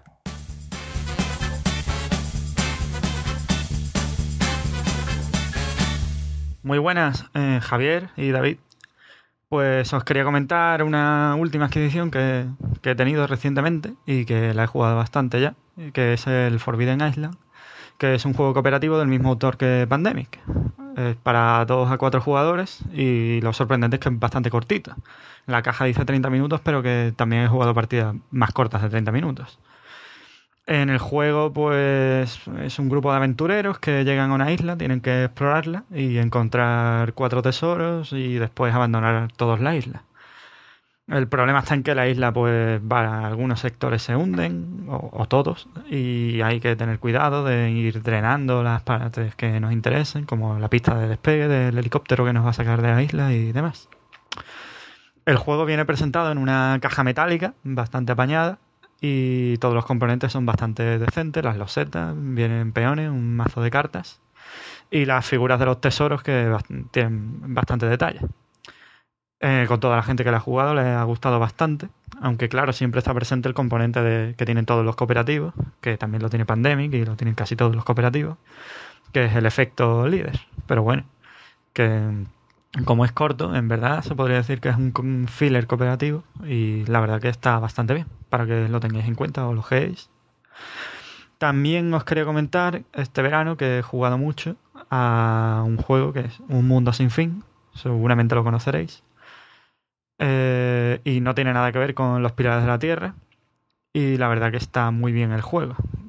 He jugado un, bastantes partidas y aún así no se sabe todavía cuál puede ser la estrategia ganadora. Hay un mazo de cartas de evento que va que va cambiando, aunque probablemente después de X partidas se quemará, porque te podrás ya conocer todos los eventos. Pero bueno, de momento no se ha quemado, ni mucho menos tan rápido como se puede quemar los Pilares de la Tierra. Como sé que al principio incluso vosotros le dedicasteis un podcast a, a los Pilares de la Tierra, pues para que tengáis en cuenta también este juego que está bastante, bastante bien. Y quizás incluso se lleve el premio a Juego del Año en aquí, en España, creo, que estaba nominado. Por último, comentarte también, comentaros del Lohan Load, el A Day of Heroes, que es la, la edición que comentabas, que, que, era de la batalla, que estaba basada en la película de Black Hawk derribado. Eh, yo lo estuve ojeando en su momento. Eh, la verdad que, me, que Unload me gusta bastante. Y, y estuve ojeando no solo los juegos de la Segunda Guerra Mundial, también los de Vietnam. Y este también lo ojeé. Pero no sé si tú lo habrás visto, pero eh, tiene un cambio bastante grande con respecto a los otros, el de, al de Vietnam o al de la Segunda Guerra Mundial. Y es que el tablero es cuadriculado, no es hexagonal. Supongo que como está enfocado a combate, combate urbano, pues se representa mejor con, con, un tablero cuadriculado. Pero a mí la verdad que no me convence que sea cuadriculado, prefiero los hexágonos. Así que bueno, si al final os lo pilláis y lo probáis, pues ya comentaréis. Pero a mí de momento no me, no me llama pillármelo. Pues nada más, espero escuchar pronto vuestro próximo podcast y, y un saludo desde el sur. Bye.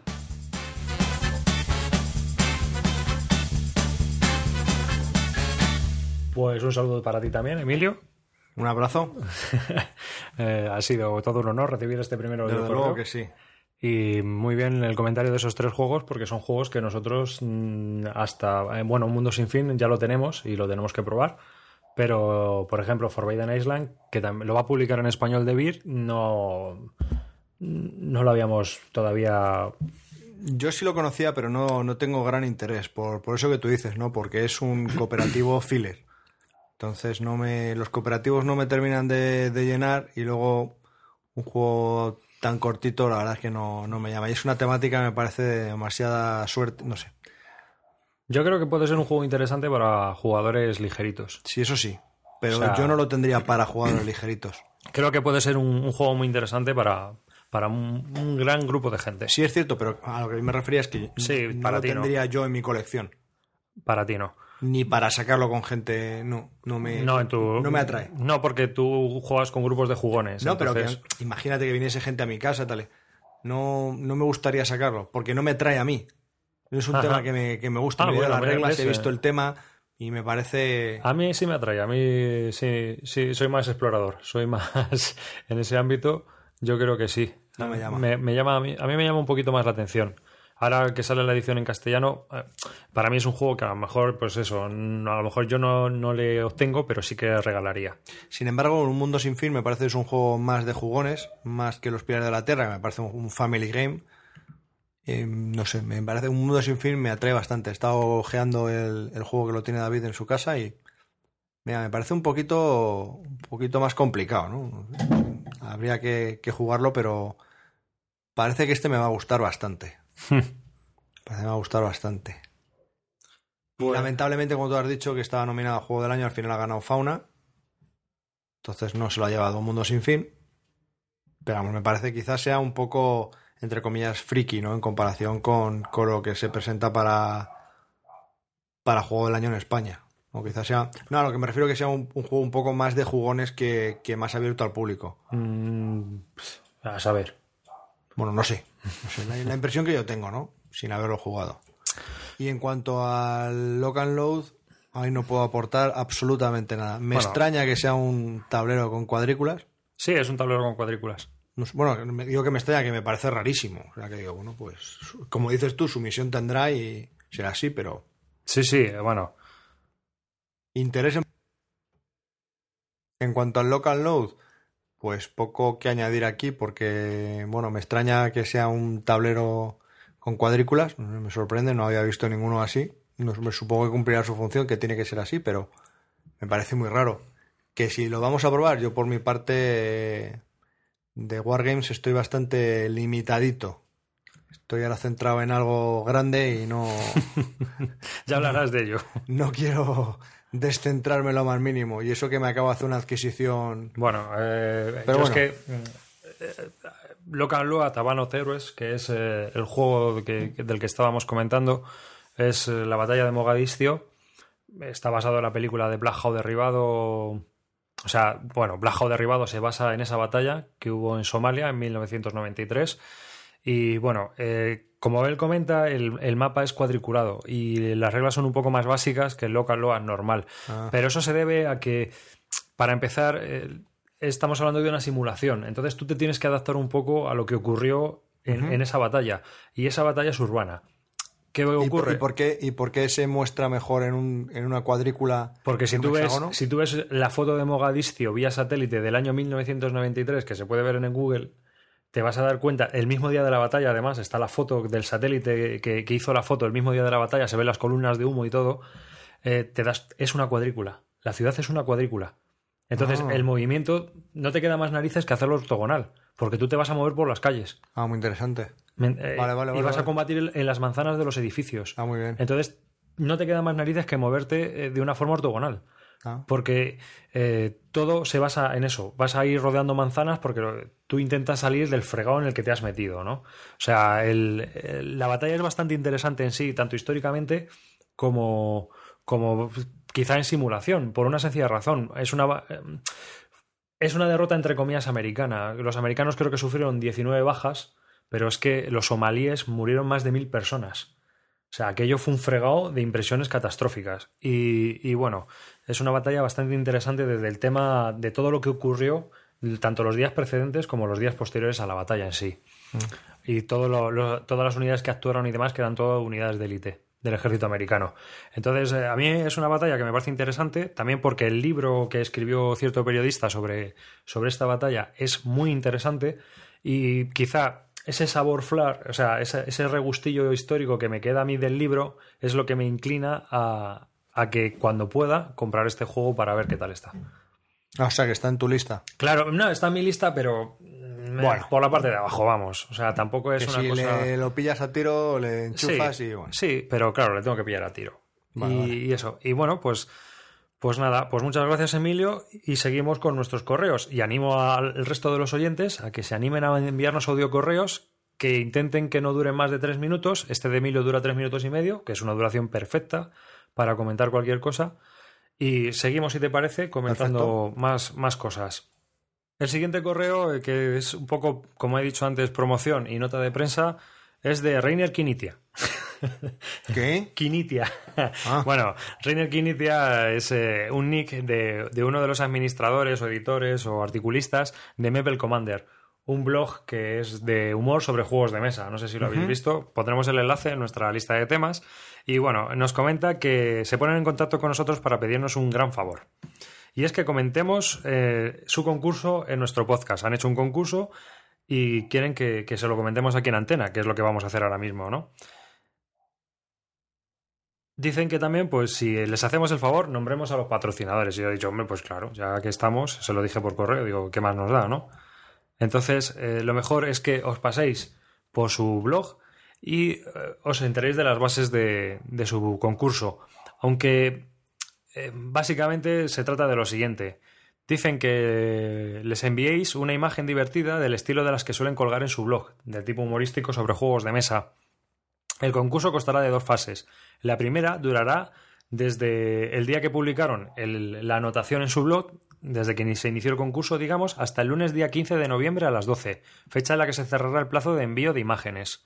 Tras esto, seleccionarán de entre todas las recibidas las 10 mejores y se expondrán en el blog para que la gente vote cuál piensa que es la mejor. Pero ojo, solo, se podrán votar, solo podrán votar las personas que ya participaran mandando una imagen, o dos, quien lo desee, en la primera ronda del concurso. Es decir, que solo vota, se vota entre aquellos que participan. El autor de la más votada será el ganador y, re- y recibirá un premio. Después, pues nos cuentan en el- la anotación cómo tenemos que mandar las imágenes y demás. Todas estas bases están recogidas en su blog, así que yo recomiendo a, a todo aquel que esté interesado en enviar imágenes divertidas y demás sobre los juegos de mesa que os paséis por su página web, ponemos también el enlace del concurso, que leáis las bases, que os enteréis de cómo hay que mandar las fotografías y a qué dirección Y todos aquellos y que, interesados, que pues participéis y bueno, pues nos reiremos a partir del 15 de noviembre. Espero echarme unas risas gracias a todos aquellos que participéis en, en el concurso de Maple Commander. La verdad es que me presentaste el otro día la, la página, no la, había, no la conocía.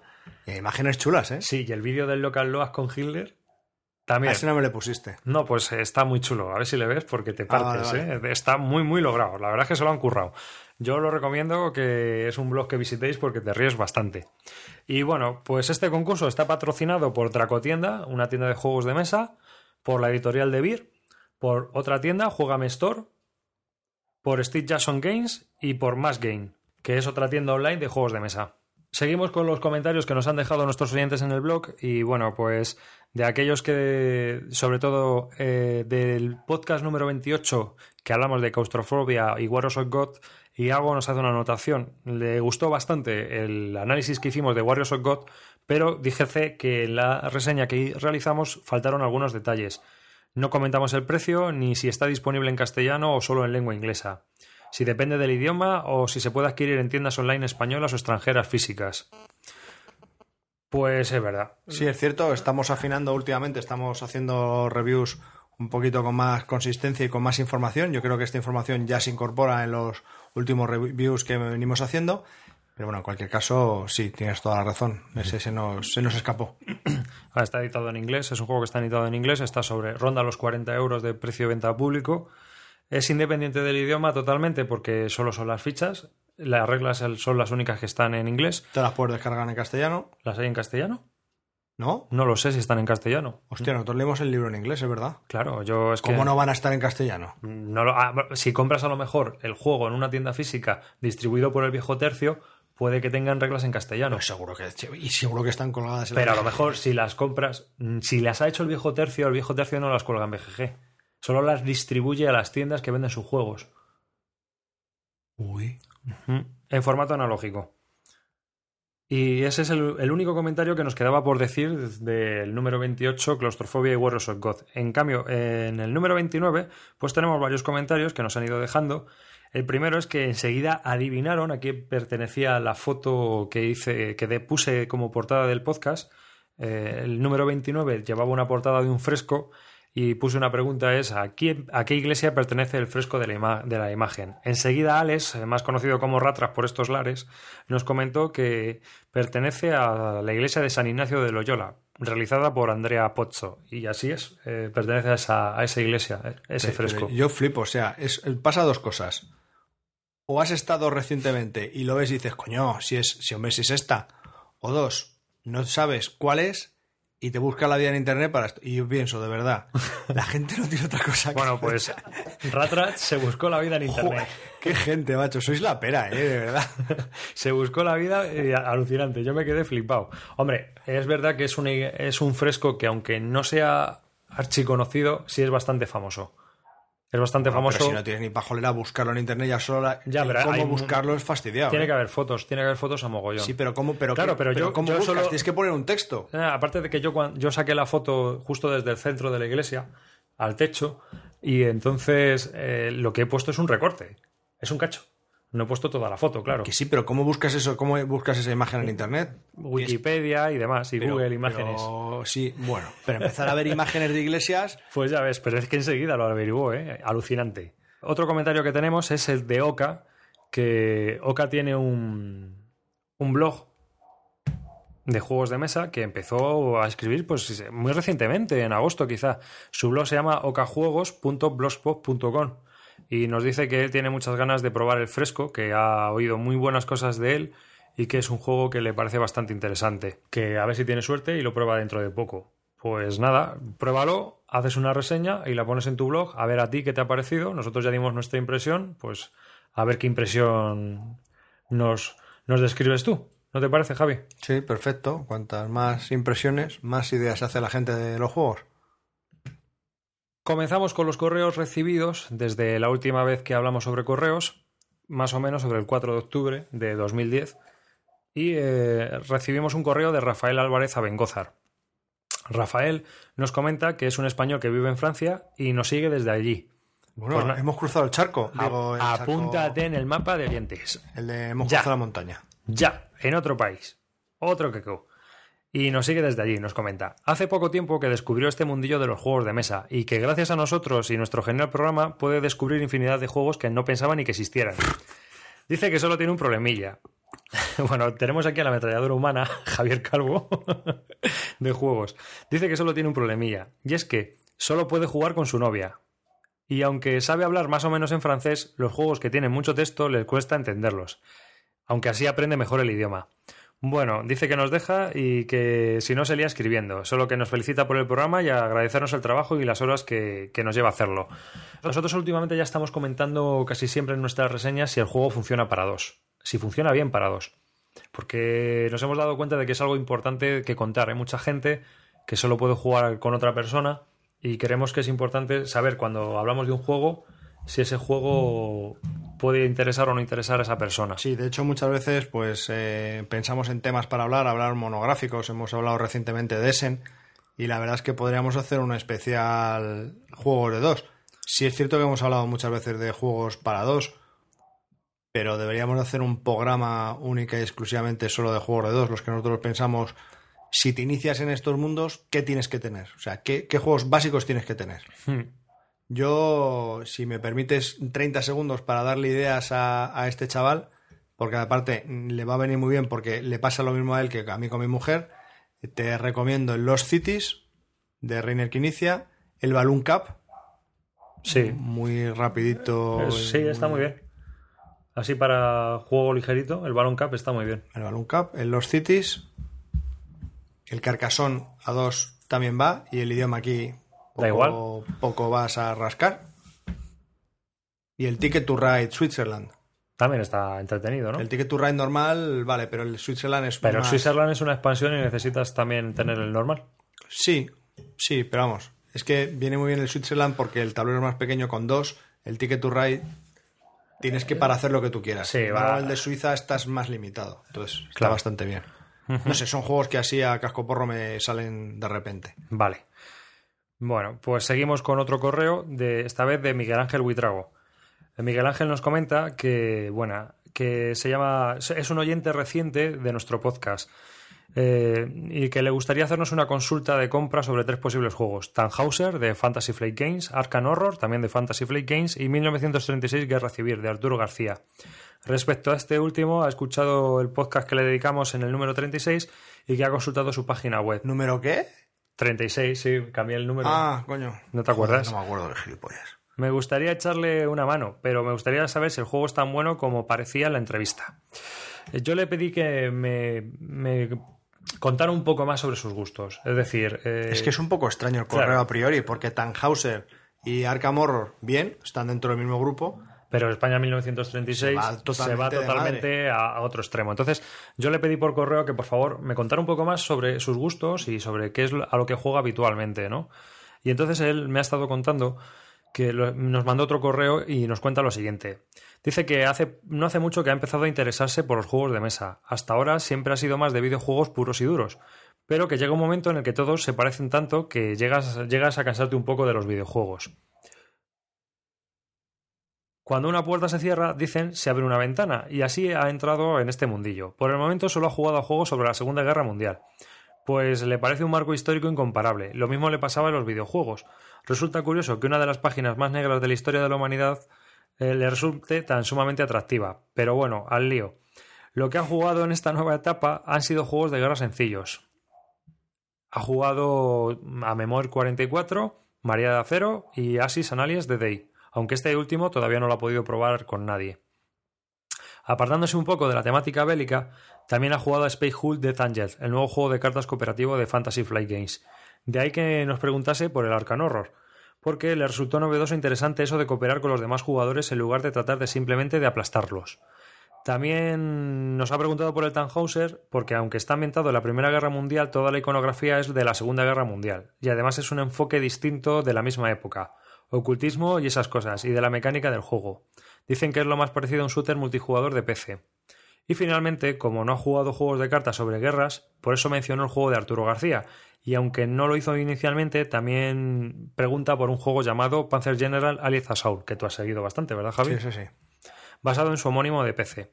En síntesis, como mi experiencia lúdica es todavía escasa, nos dice, solo buscaba nuestra opinión aséptica y personal de un experto, bueno, gracias, acerca de cada uno de los juegos antes mencionados. Ahora bien, como ya sabemos a qué ha jugado, también agradecería enormemente que nos hicieseis alguna recomendación personal nuestra. Pues comenzamos. Bueno, pues teniendo en cuenta un poco lo que nos cuenta de lo que ha jugado y lo Sí, que le gusta el jugar. Memoir, el Tide of Iron, todos estos son básicos. Sí, exactamente. Mm, Empezamos por lo- las recomendaciones que él pedía, ¿no? Tannhauser. Pues es un juego bastante correcto. Eh, yo también le escribí un correo y le, estuve contando.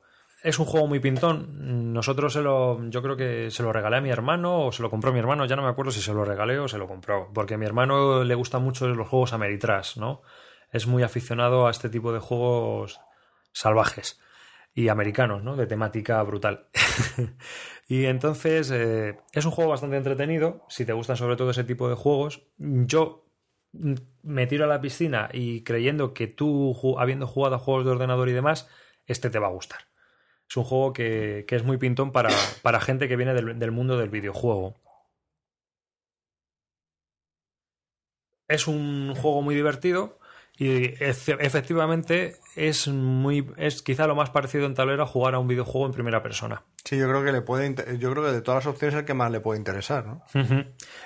Realmente el tema de Tannhauser es el juego de Hellboy, pero sin Hellboy. No sé si conoces tú la película o los cómics No. de Hellboy, pues el Tannhauser es Hellboy, pero sin el muñeco de Hellboy.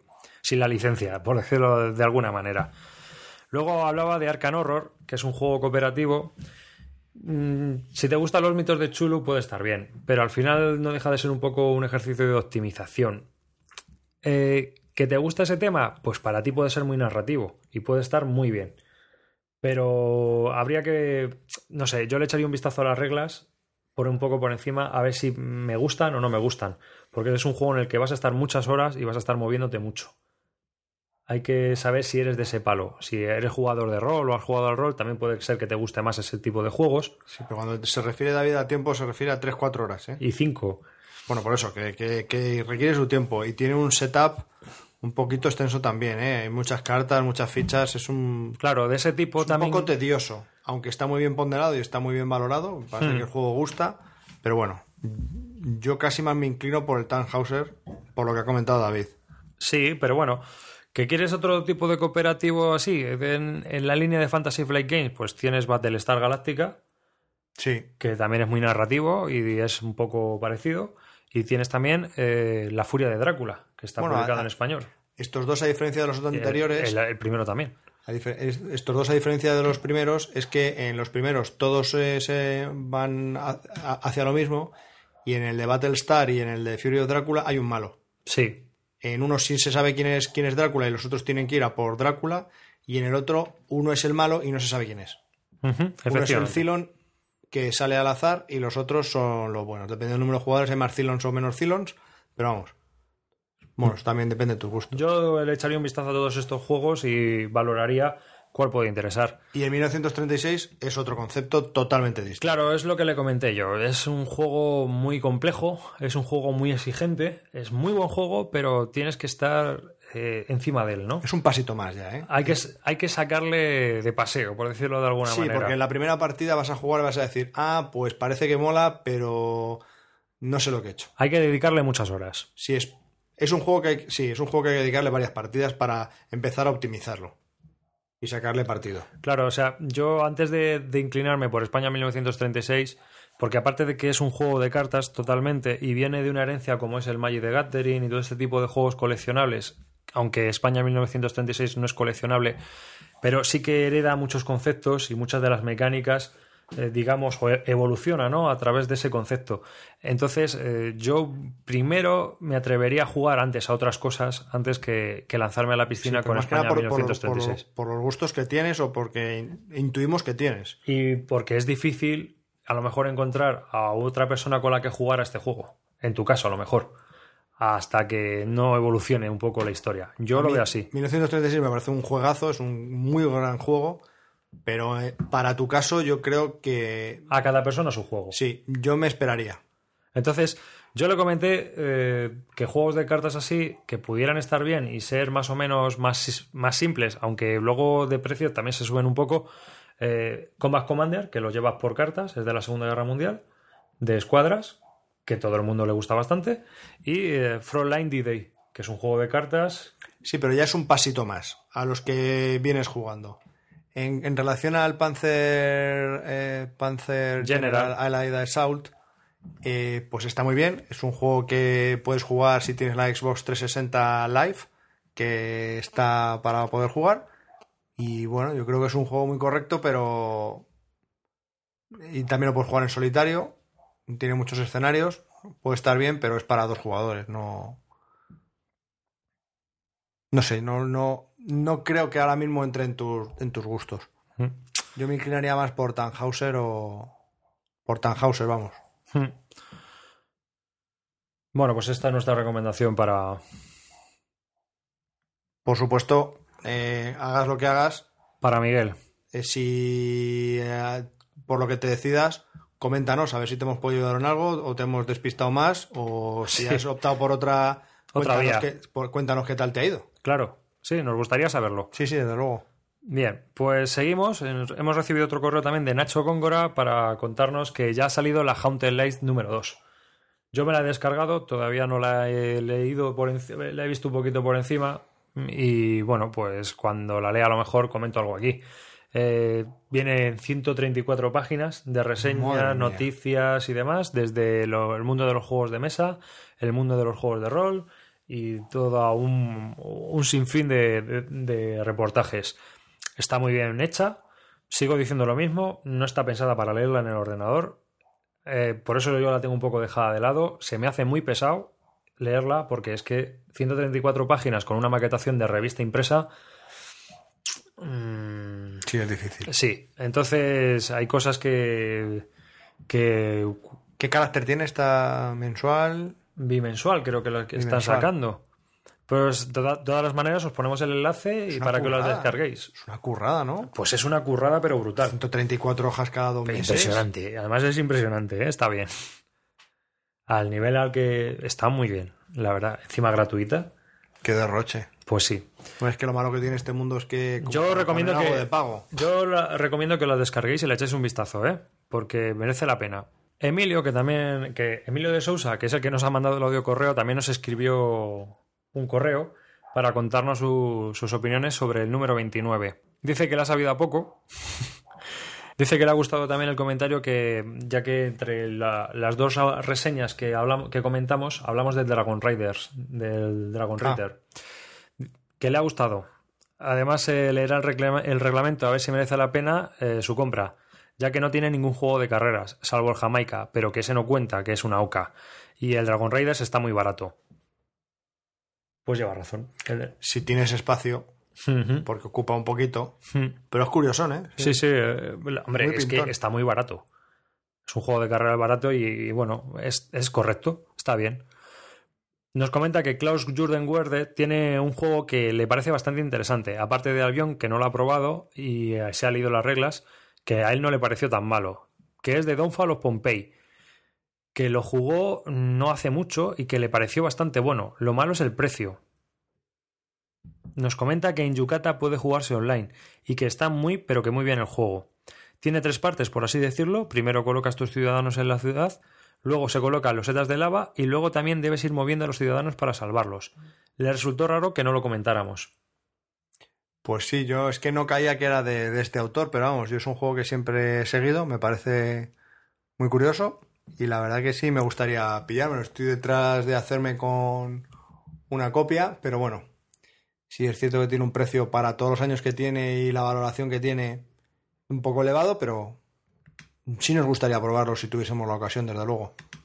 A mí por lo menos. Y luego, para terminar esta sección de correos y comentarios de los oyentes, eh, Álvaro nos, nos escribe un correo. Álvaro nos escribe casi todos los números también para comentarnos qué es lo que le parece el episodio que hemos grabado. Y bueno, en este nos comenta que se acaba de escuchar el número 29 y que se lo ha pasado en grande.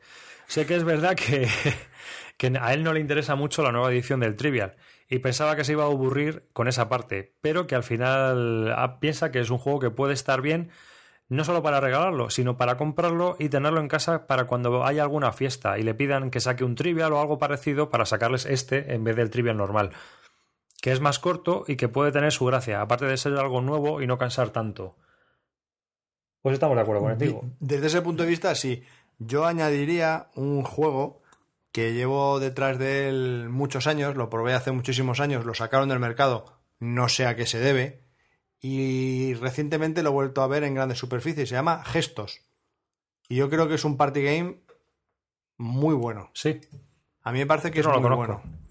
Gestos te dan cuatro tarjetas, ¿vale? Te dan cuatro tarjetas y vienen cuatro palabras que tú tienes que, mediante la mímica, explicar a, a tu equipo cuáles son. Y se colocan sobre un tablero, o sea, sobre un módulo, eh, que le das al tiempo y van cayendo las tarjetas cada 15 segundos. Entonces te tienes que poner la más fácil, la primera, porque sabes que a los 15 te- segundos, si no han acertado, la tarjeta cae. Ajá. La siguiente cae a los 30 y así. En un minuto de tiempo Sí, tienes sí. que explicar las cuatro. Entonces, cuanto antes tú lo logres explicar, antes tu pareja lo va a coger la tarjeta y va a puntuar. Me parece un juego rápido, ágil, muy divertido, porque tienes que mediante la mímica explicar. Sí, sí. Es bastante divertido. Lo que pasa es que a mí todos esos juegos, estos party games, como el Pictionary, por ejemplo, también, que es... Pero es que es más lento, tiene Sí, muchos sí, tiempos pero, muertos. Sí, pero escucha, eh, al final, eh, cuando juegas mucho, hay una especie de entrenamiento y de telepatía mental que cuando la gente ha jugado ya en, equipo o hablando entre ellos, parece que se están leyendo la mente, macho. Sí, eso es cierto, eso es cierto. ¿Sabes? O sea, Pero eso te pasa con este, con el Trivial y con claro, todo. eh, hay una habilidad, ya, pero en el trivial eres tú con tu mecanismo, no dependes de los demás. Y aquí hay una especie de como de comandilla, ¿no? Que te creas y eh, eh, si jugamos tú y yo continuamente siempre, al final nos hacemos, eh, por ejemplo, hay un juego en el que somos invencibles. Sí, es cierto. Sí, ¿Sabes? O sea, yo es lo que veo de estos party games. Entonces, que están bien, pero que abusar de ellos llega, por lo menos a mí me lo parece, no sé, es comentándolo aquí ahora sí un poco a bote pronto que se me ha ocurrido. Y, y comentando si, si puedo, si no, luego lo.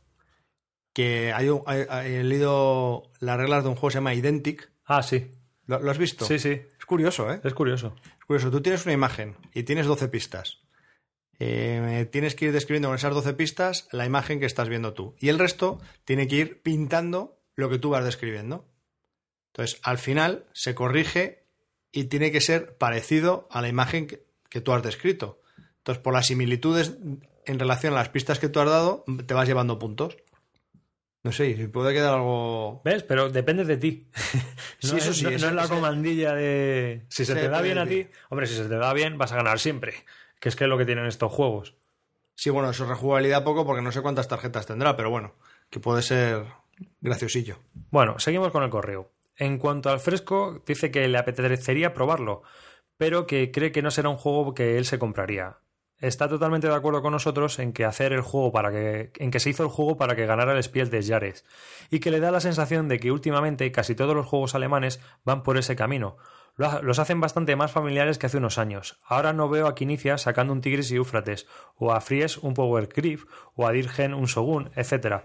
Vamos, que ve que la producción alemana se está volviendo un poco comercial apuntando más a las masas y a las familias. Y esto eh, dice que él cree que tiene la culpa el Spiel des Jahres, que ha, ha dado los premios los últimos años a juegos muy familiares y quizá de una calidad un poco más baja que otros competidor- competidores de ese año. Y por ejemplo nos pone al Zoloreto como ejemplo más, más patente de todo esto. Estoy y no estoy de acuerdo.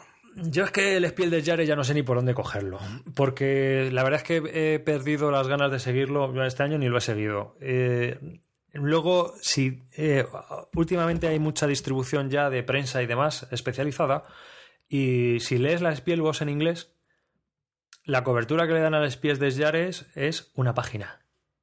Una página. O sea, la prensa especializada no parece que crea en ese premio. Creo. O a mí esa es la impresión que me da. No sé, la última Spielbox. Encima, tampoco es que hablen muy bien del tema. Sí, a mí lo que me da la sensación es que por lo menos, bueno, yo creo que en Europa ya eh, esto de los juegos de mesa frikis ya no es tan friki. Y tenemos un ejemplo claro en España. Eh, cuando hace tres años había una editora en España, el, juego del año en España eran siete juegos editados en castellano, si había, llegábamos a siete juegos y poco más. Ahora hay al año entre 70 títulos nuevos, hay varias editoras nacionales. Bueno, yo creo que está esto proliferando y encima se están viendo en grandes superficies. Yo creo que nos estamos abriendo, ¿no? Y quizás España sea el país que va en, en, En la cola. en la cola, como en todo, pero eh, en, en- juegos de mesa. Pero, pero bueno, eh, yo creo que sigue habiendo autores que siguen haciendo juegos duros. El Spiel des Jahres es del jurado que lo, lo decide, como todos los premios. Eh, y claro, si no va con tus gustos o según vas avanzando un poco en. No, en- pero yo le entiendo a él. Yo entiendo. Hay juegos, hay juegos del año que han sido un poco, pues bueno, que sí son juegos del año, que se, pueden ser para todos los públicos y pueden ser ambivalentes para todos. Sí, bueno, a lo que él se refiere, que, Claro, que hay otros- juegos que están muy dirigidos al Spiel des Jahres y que los están simplificando un poco a posta. No, pero por ejemplo, el fresco. Puedes jugarlo con familias y luego tiene varias opciones, las variantes, que hace que el juego sea complejo. Sí, pero es que está fabricado y única y exclusivamente para ser nominado. Vale, pero por lo menos tienes alternativas. Sí. Pero es que el Zoloreto es un juego básico y simple, es que no hay más. Entonces, eso está orientado para lo que está orientado. Ya está. Sí, sí, sí, así Entonces, es. por lo menos hay, por lo menos hay juegos que, que, bueno, que yo, yo sí te entiendo. Yo creo que debería de ser el Spiel des Jahres un juego completo que pueda satisfacer tanto a familias como a jugones y a no jugones. Ya, pero es complejo, sí. Tú lees las bases y no es para eso. Las bases está un poco más inclinado a la familia, a todo el mundo, no al tipo de jugador, sino a la edad del jugador, a, la a, a cómo es el jugador, Bueno, pero pues- no, pues si no a esa- si eres un jugador duro o eres un jugador Bueno, blando. pues en ese caso, entonces, cuando fallaron al eh, Dominion. y al agrícola, pues no lo entiendo. Agrícola no ha ganado el Spiel de Yare. Estoy, fu- estoy fumado. Está fumado. Estoy fumado. Bueno, Sí. pues lo nominaron. No, quedó, tuvo un premio de estos de, del jurado. Pues eso, es que no se puede nominar un juego como el agrícola. Y mucho menos ganar un Dominion. Lo siento, pero ese juego no es familiar. Claro, Hay que es leer. Y no estamos con ganas de leer. Pues Es por eso. No, es así. Pues es, es un poco lo que dice la Spielbox, ¿no? Que eh, el Spiel des Jahres hace honor a todo, a como ocurre últimamente todos los años, a que es impredecible. Sí. Yo nunca me hubiese imaginado, por mucho que me guste el Dominion, que va a ganar el Dominion. Sí, bueno, para el que lo haya leído, pues te cuentan un poco en la última, en el último número, que ellos hacen una porra y que no acertó ni Dios. O algo así, comentaba. Sí, es verdad. o sea que, que bueno, o sea, y ganó Dixit este año, creo. Sí. Así que sí, estamos un poco de acuerdo contigo, no sé. En cuanto a las críticas de otros oyentes, nos comenta Álvaro, pues no sé, a él dice que le gusta todo. Me- le gusta que hayamos organizado un poco más el podcast y que tengamos las secciones muy claras, pero también le gusta cuando empezamos a hablar caóticamente de juegos, porque eso muchas veces hace que sea más divertido y más fresco el podcast. Pues hay un poco de todo. Habrá números más, más monográficos y habrá números, habrá episodios que sean mucho más estructurados. Depende de lo que queramos tratar en cada momento. Esto Y va a hay, temas que se inclinan más al, entre comillas, cachondeo Y al desparramo, y otros que a los que, pues evidentemente no tanto. Mm, En cuanto a la sección de abstractos que hablamos en el anterior número que teníamos que hacer, eh, pues que es un poco, piensa un poco como tú, Javier, que no, lo, no, lo- no le va mucho, pero que a lo mejor reseñamos un par de ellos chulos y que le llama la atención y que se anima también con esa familia de juegos.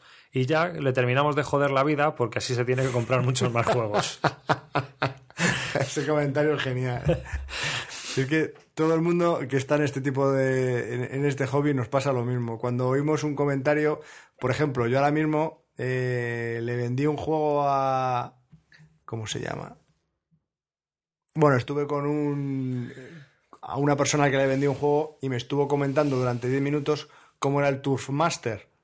Bueno, pues eh, lamentablemente he seguido al puñetero juego. Hasta que te lo has comprado. han bajado de precio y me lo he comprado por 45 euros en Alemania, que estaba a 70 euros.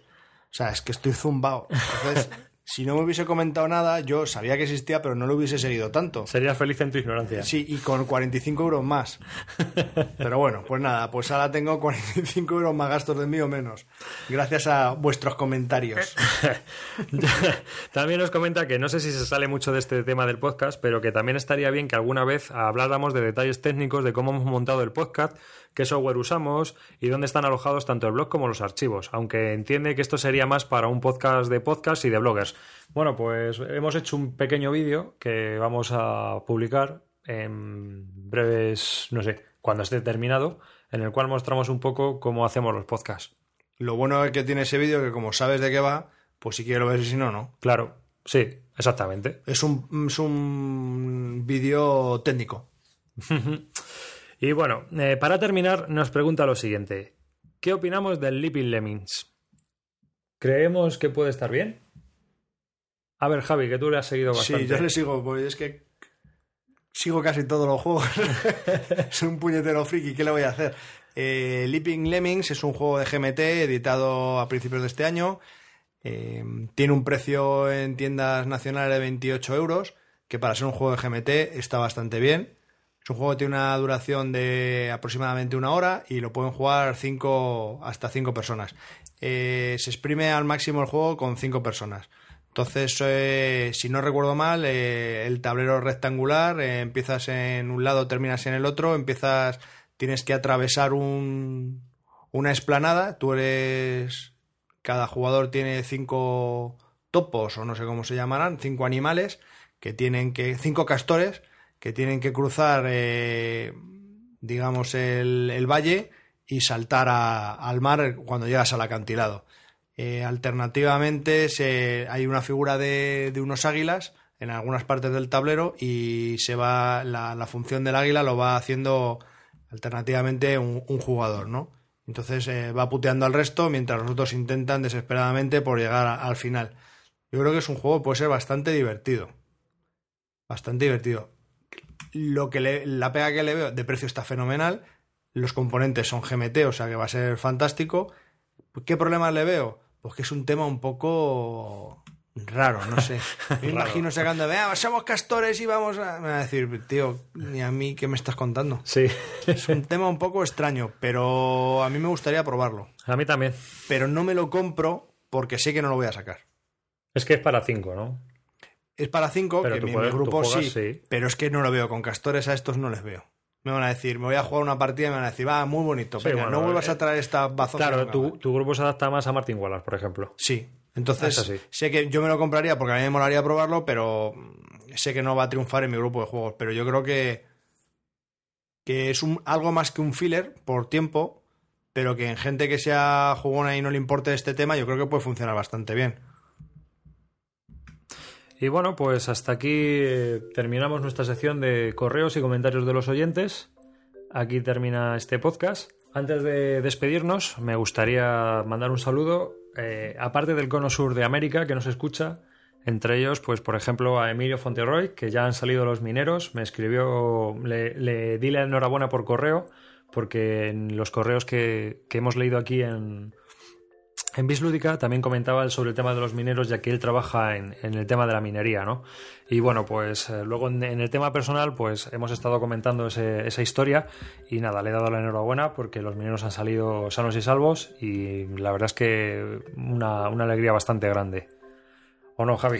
Sí, de la manera que han salido, vamos, yo no me imaginaba jamás que, que fuese tan rápido y con un método tan, tan sorprendente. Mandar también un saludo a los chicos de Milenio Oscuro, ese podcast dedicado a los videojuegos que se graba en Argentina, que nos escuchan, que de vez en cuando nos han dejado algún comentario, porque han llegado al número 100, lo han celebrado por todo lo alto y bueno, suelen hablar de, hablan poco de juegos de mesa, hablan a veces de juegos de rol y hablan principalmente de videojuegos. Eh, son muy frescos, hablan así con muy de radio, unos tíos muy, muy divertidos y la verdad es que el podcast está entretenido. Si os gustan los videojuegos, escucharlo. Que llevan, has hecho 100. 100, 101 llevan ya, en realidad. Madre mía. Graban todas las semanas. Estuvieron una temporada sin grabar porque eh, uno de ellos tuvo un- una niña, me parece. Y, bueno, pues han estado una temporada sin grabar ahora volvieron a grabar a partir del número 85 y ya han llegado al número 100. Así que un saludo desde aquí, desde los dos, de Bislúdica, para Mile- Milenio Oscuro. Y también a todos los oyentes que nos escuchan, que me siguen a mí en el Facebook, que son parte también de asociaciones de juegos y asociaciones lúdicas que hay en Argentina, a grupos como La Cantera, proyectos en el campo de la recreación que se dedican a jugar y a hacer cosas lúdicas bastante chulas.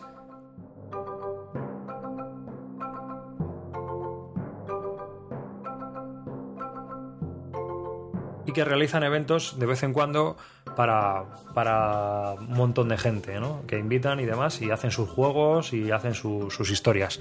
Así que un saludo desde aquí, desde Bislúdica. Y eh, terminamos este podcast invitándoos a que nos dejéis un comentario en nuestra página web bisludica.com o a que nos mandéis un correo a nuestro correo bisludica.gmail.com Un saludo desde, desde aquí, de David, Muchas gracias a todos y y hasta el próximo programa que será dentro de dos semanas. os esperamos. Un saludo.